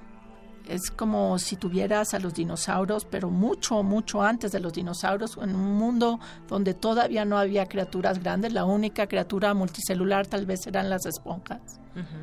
Cuatro Ciénegas es el lugar menos rico en fósforo del mundo y es tan pobre en fósforo como lo era el mar del pasado. Y todo esto lo sigue además estudiando. ¿Qué sigue? Porque bueno, pues va, va, está yendo, viniendo. ¿Qué sigue todo esto? Bueno, es lo que hemos descubierto es increíble, pero no tendría ninguna trascendencia si no logramos conservar a Cuatro Ciénegas. Si no logramos transformar las conciencias de los niños que viven en Cuatro Ciénegas y por lo tanto de sus papás y de sus abuelos. Si el agua se va, pues solamente descubrimos una cosa muy rara que ya se murió. Entonces... El chiste es preservarlo. El chiste es darlo a conocer que los niños de kinder saben en Cuatro Ciénegas qué es un estromatolito y cómo se forma y por qué hay que cuidarlos y que sus papás entiendan que hay que manejar el agua de manera muy sabia en el desierto porque el agua es vida. Para tener vida en otro planeta solamente necesitas tres cosas. Carbono, que es muy abundante en el universo, agua, que es la molécula más abundante del universo, pero en forma de hielo, y energía, que, bueno, tenemos todas las constelaciones, las estrellas y las galaxias. Entonces, realmente, origen de la vida es fácil. Lo que es muy difícil es mantener la vida. Tal vez en los cometas hay vida que dura nada, se acerca al Sol, se fríe la vida y otra vez tiene que originarse. O sea, no tenemos la menor idea del experimento de vida que ocurre en otros lados. Pero sí sabemos que aquí la vida transformó al planeta para siempre. Así es. Es decir, ¿como cuántas especies estamos hablando?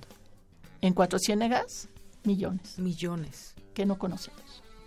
Es increíble. Es increíble, que son diferentes a todas las demás.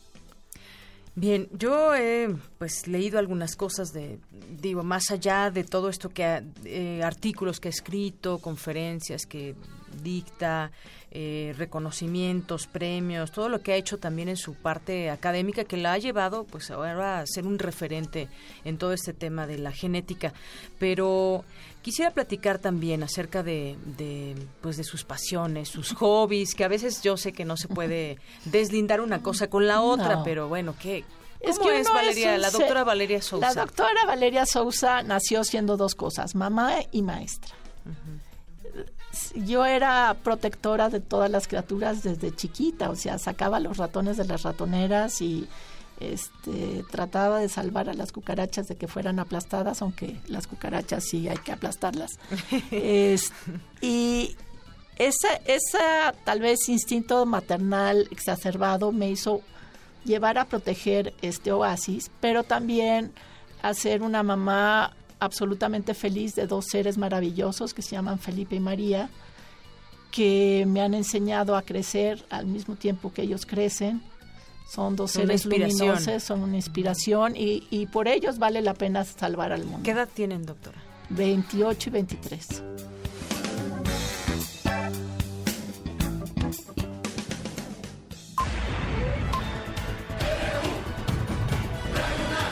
Prisma RU.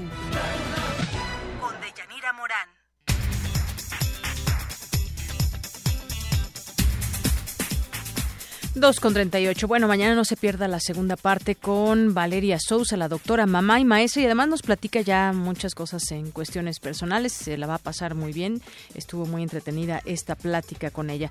Pero bueno, por lo pronto continuamos con nuestra información universitaria. Uno de los factores que propicia la desigualdad de género se encuentra en la distribución del trabajo doméstico no remunerado. Mi compañera Vicky Sánchez nos tiene esta información. Adelante, Vicky.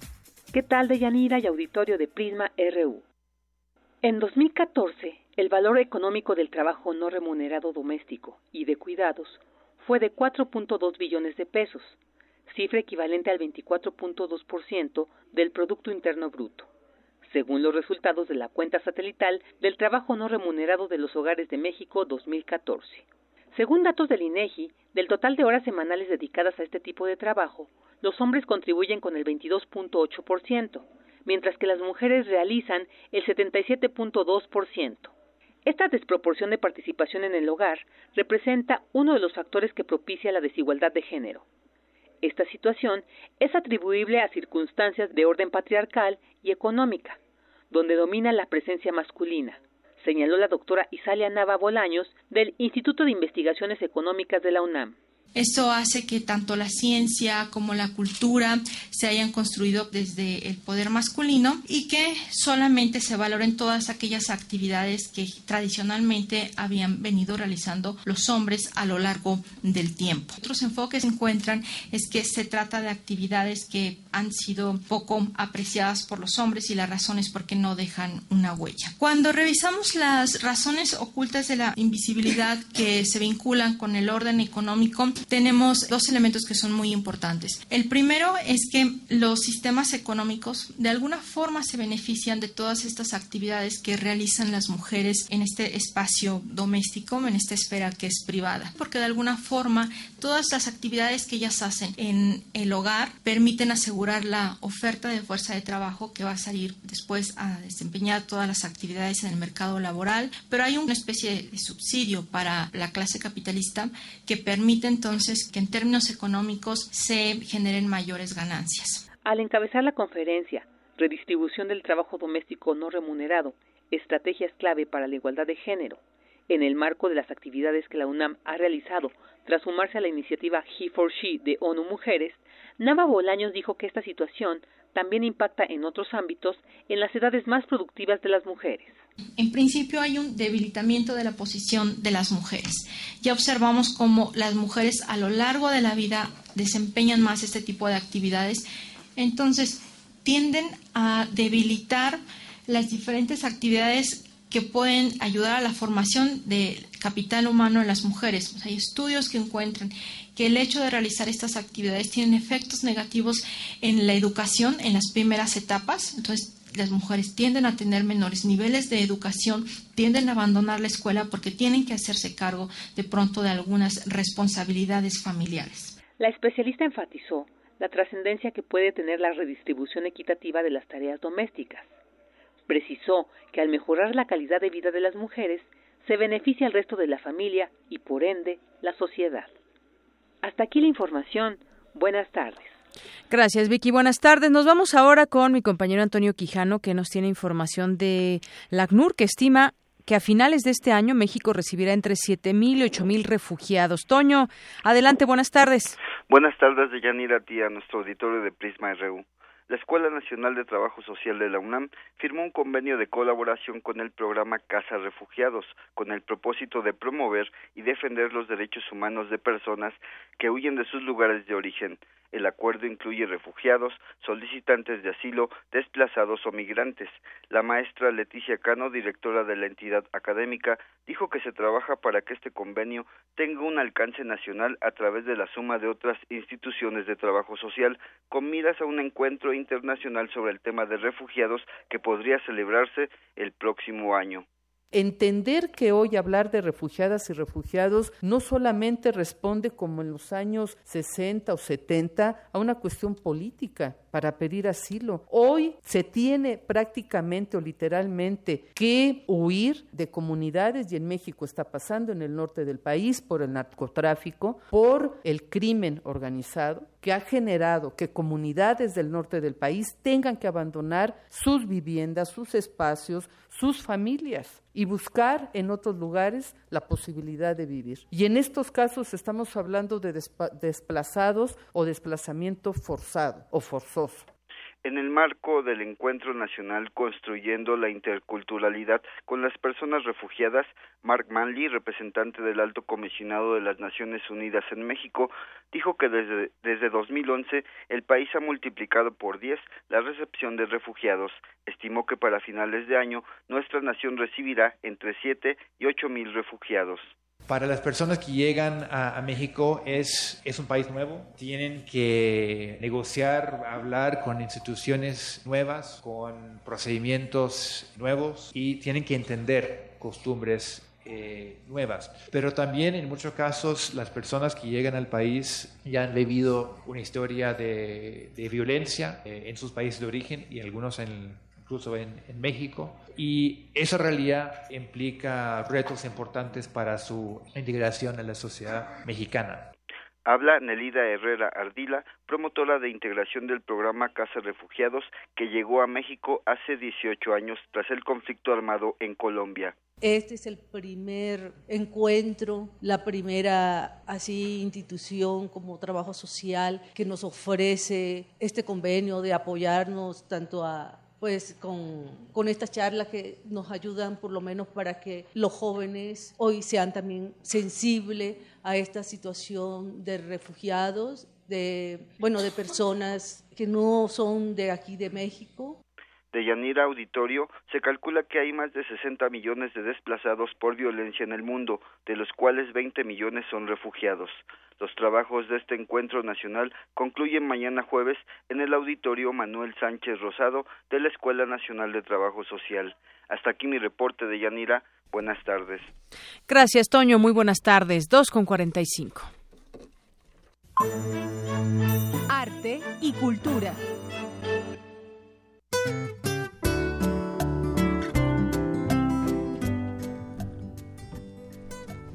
Había una vez una niña sábelo todo, que soñaba ser grande. Claro, solo los grandes hacen cosas importantes. Explorar el mundo mundial, ayudar a los demás, comer todos los chocolates que uno quiera y, por supuesto, pelear con todos los adultos. Nunca entienden a los niños ni a las niñas.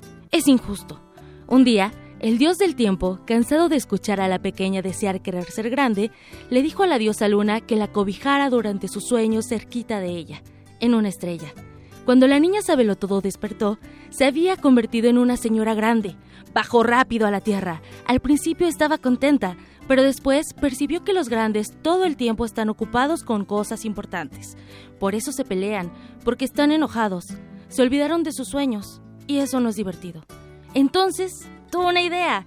Y sí, como señora grande, escuchara a los niños, podría explorar el mundo mundial, ayudar a los demás, comer un montón de chocolates juntos y así, a lo mejor cuando esos niños se convirtieran en grandes, en vez de pelear puedan soñar, como todos esos bellos años en los que la niña sabelo todo lo hizo en su estrella, porque el tiempo es el padre de la verdad, pero está en nosotros, los adultos, cobijar entre las estrellas los sueños de las niñas y los niños, y los niños como una semilla para hacer real la solidaridad. Luego de mucho recorrer caminos, la niña Sabelo Todo encontró grandes amigos que, como ella, siguen soñando con un mundo mejor. Es por ello que juntos son Trashumante, porque Trashumante es nuestro destino, dibujando sonrisas descalzos por los caminos. ¿Y tú? ¿Te animas a transhumar? ¿Tú te animas, Deyanira? Por supuesto. ¿Y los que nos escuchan se animarán? Yo creo que sí, después de escuchar todo esto que nos has leído. Pues esta tarde tenemos a dos grandes amigos. Eh, nos acompaña Larisa Rojas. Ella es cineasta y fotógrafa, egresada del Centro Universitario de Estudios Cinematográficos de la UNAM, fundadora y directora del Festival de Cine y Video Under Films Fest. Y también nos visita Félix Bermúdez, él también es fotógrafo y cineasta. Félix, Larisa, qué bueno que están con nosotros. Hola. Hola, ¿qué tal? Gracias por invitarnos. Bienvenidos eh, a esta su, su cabina. Por favor, cuéntenos eh, qué es Trashumante. Bueno, Trashumante es una asociación civil que eh, surge a partir de necesidades sociales, ¿no? de integración a pequeños en, en situación de vulnerabilidad y bueno, em, nos invitaron a nosotros a participar para coordinar los talleres y pues impartirlos en espacios como orfanatorios, ¿no? principalmente, o comunidades marginadas. Félix. Eh, pues sí, eh, a mí también me, invitaron a, participar en esto.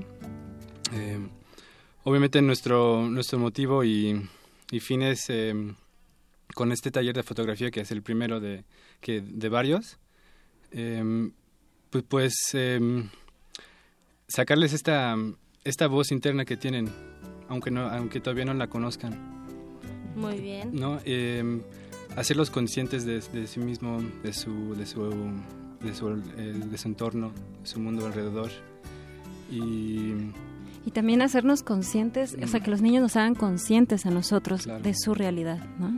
Larisa, ¿dónde podemos encontrar Trashumante? ¿Quiénes pueden participar también? O sea, está dirigido a, los niños, pero los adultos, ¿cómo podemos participar con ustedes? Bueno, la idea es como integrar a todos los sectores de la sociedad. Eh, nosotros, por un lado, ser como la opción para los niños, pero también eh, solicitamos ahora sí que la ayuda de los adultos y el apoyo puede ser de muchísimas maneras, ¿no? Desde darnos like en la página del Facebook hasta donaciones, no solamente económicas, pueden ser también rollos fotográficos, exactamente, materiales, este, o alguna marca que quiera patrocinar que esté interesada.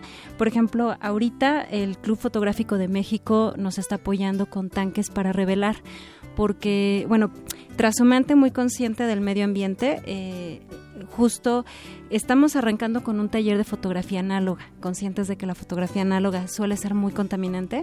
Elegimos una una técnica que es ecológica. Entonces estamos revelando con café. Muy orgánico. Muy orgánico todo, económico, con café. Además de oler rico, ¿no? Además de oler rico, No es para que se lo tomen por las mañanas, que ayuda mucho, pero también, eh, bueno, sirve para revelar. Claro, claro, claro, totalmente. ¿Este taller en dónde lo imparten? Ahorita acabamos de arrancar en aldeas infantiles la semana pasada. Eh, entonces, bueno, estamos trabajando con pequeños que tienen entre 10 y 12 años. Ok, eh, ahí hay una invitación para nuestro auditorio, eh, también este al auditorio de Hocus Pocus, que es el, programa infantil del sábado, o también a los adultos que en este momento nos están escuchando, digo, no hay quien no tenga algún sobrino, algún primo que pueda acudir a estos talleres. Claro que sí.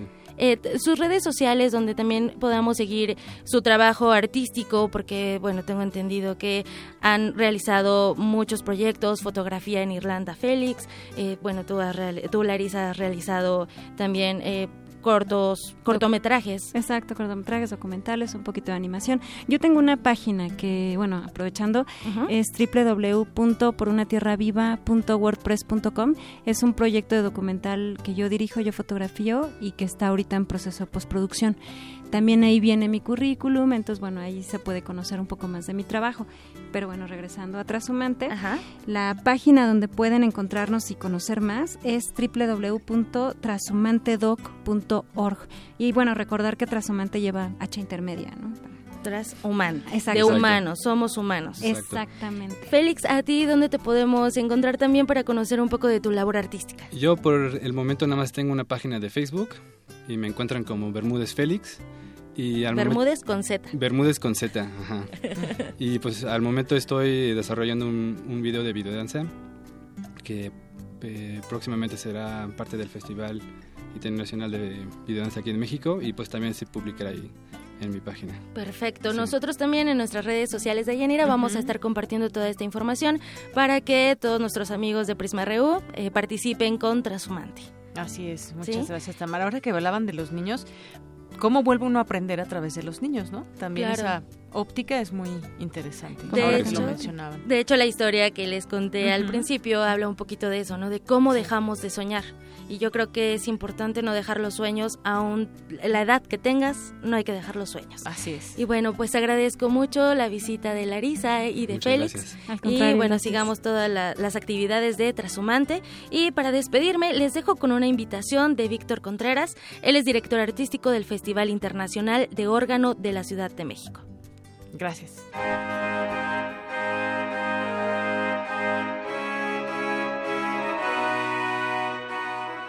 Muy buenas tardes. Muchos saludos al auditorio de Prisma RU. Les habla Víctor Contreras, director artístico del Festival Internacional de Órgano de la Ciudad de México. Quiero hacerles una atenta invitación a seguir nuestro festival el día de hoy, hoy mismo, a ratito en la tarde, allí en la Universidad de Claustro de Sor Juana, en el auditorio de este recinto, tendremos un concierto con el maestro Rafael Cárdenas. Nos va a interpretar un programa bellísimo, acorde y adaptado al singular instrumento que posee este recinto, música que va desde el 1510 hasta 1742, con autores como Antonio de Cabezón, Tomás de Santa María, Antonio Valente, Marco Falcoli, Pablo Bruna, Juan Cabanilles y Carlos Seijas. El maestro Cárdenas Basta decir que es uno de los organistas más activos en nuestro país, en las orquestas, como solista, como profesor. Él es profesor de órgano en la UNAM y también hace muchos conciertos y ha hecho muchísimas grabaciones.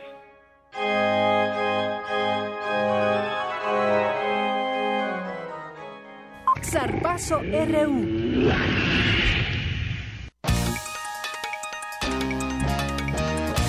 Nos vamos contigo, Eric Morales, adelante. Gracias, Deyanira. Pues hace eh, una hora comentábamos que hoy juegan los Pumas en Ciudad Universitaria contra los rojinegros del Atlas. Que ya se llevaron los boletos, muy rápido. Qué bueno, para que vayan a, al estadio de CU a ver a los Pumas. Y también hay una buena noticia para los aficionados de los del conjunto universitario porque el defensa uruguayo Gerardo Alcoba ya entrena con el primer equipo tras estar lesionado cerca de cuatro meses. Alcoba dijo estar feliz por su recuperación. Hoy tengo una felicidad enorme que se me sale del cuerpo y ahora lo que quiero es poder estar a la par de mi compañero lo antes posible. No estoy peleado con Paco, tengo la mejor relación, no estoy peleado con la dirigencia, me han dado todo, yo amo este club, por eso estoy aquí. Además, agradeció las muestras de apoyo de la afición.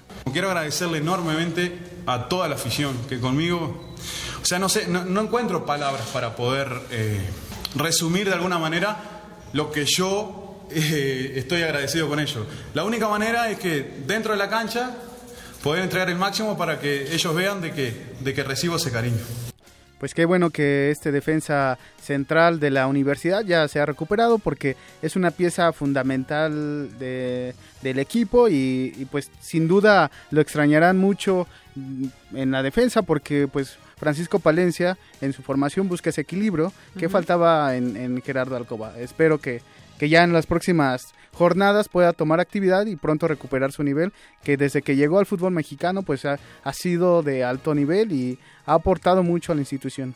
Muy bien, pues esperemos que sí, así sea Eric.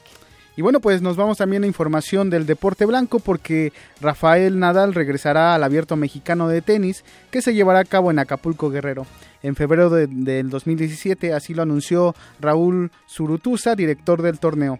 En el abierto mexicano también participará el argentino Juan Martín del Potro, medallista de plata en los Juegos Olímpicos de Río de Janeiro. Sin duda se está enriqueciendo este torneo mexicano eh, de, tenis y veremos a grandes eh, estrellas eh, el próximo febrero. Y bueno, pues esa es la información deportiva por mi parte. Nos escuchamos mañana, de Deyanira. Claro que sí, Eric, muchas gracias. Y bueno, pues eh, a los que se llevaron sus eh, tres, estos, un pase doble para el partido de Pumas contra Atlas, Angélica Acosta Méndez, Jorge Rivas Ortiz, Pedro Garduño. Muchas gracias por comunicarse con nosotros.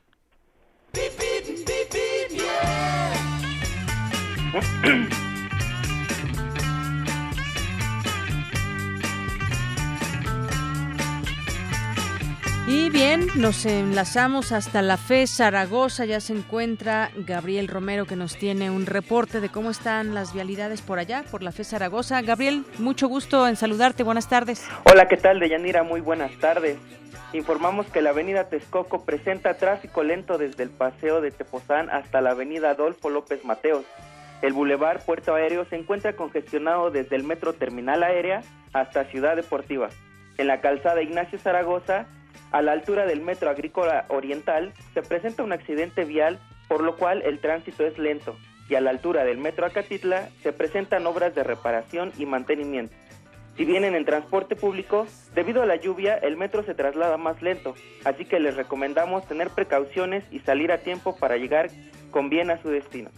Y aprovechamos para informar que el próximo 28 y 29 de septiembre, en el auditorio de Campus 2 de la FE Zaragoza, se llevará a cabo la Semana de la Ingeniería Química dentro del marco de los 40 años de la facultad, con conferencias magistrales sobre fuentes alternas de energía. Consulte nuestra página oficial zaragoza.unam.mx o bien síguenos en nuestro Twitter arroba unam-feszz.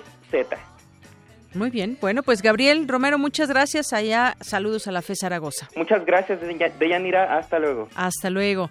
2 con 59 minutos y bueno, pues para quien desee, en otro punto, para quien desee ingresar al plantel Vallejo encontrarás buen avance en ambos sentidos de Avenida 100 metros entre Poniente 128 y Eje 3 Norte. Por otra parte, Avenida Aquiles Cerdán presenta buen desplazamiento procedente de Calzada de las Armas hacia el plantel Escapotzalco y hay avance constante en circuito escolar universitario desde Avenida Insurgentes para quien se dirige a la Facultad de Derecho. Bueno, pues este fue el reporte del Centro de Orientación Vial, Policía Ciudad de México.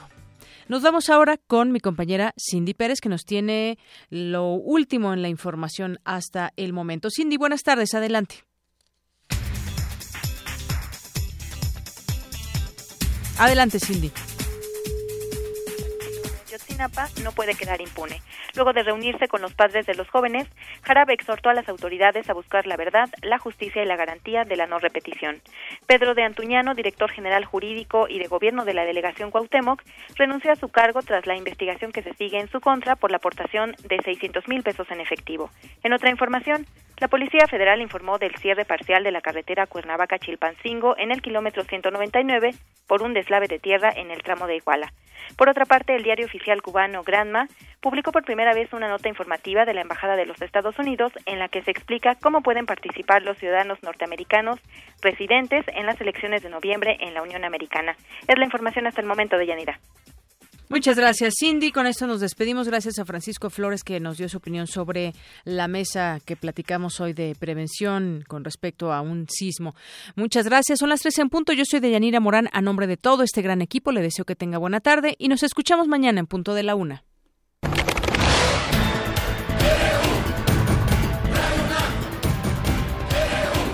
Prisma RU. Los perfiles del acontecer universitario de México y el mundo en una frecuencia. De lunes a viernes, de una a 3 de la tarde. Radio UNAM. Clásicamente informativa.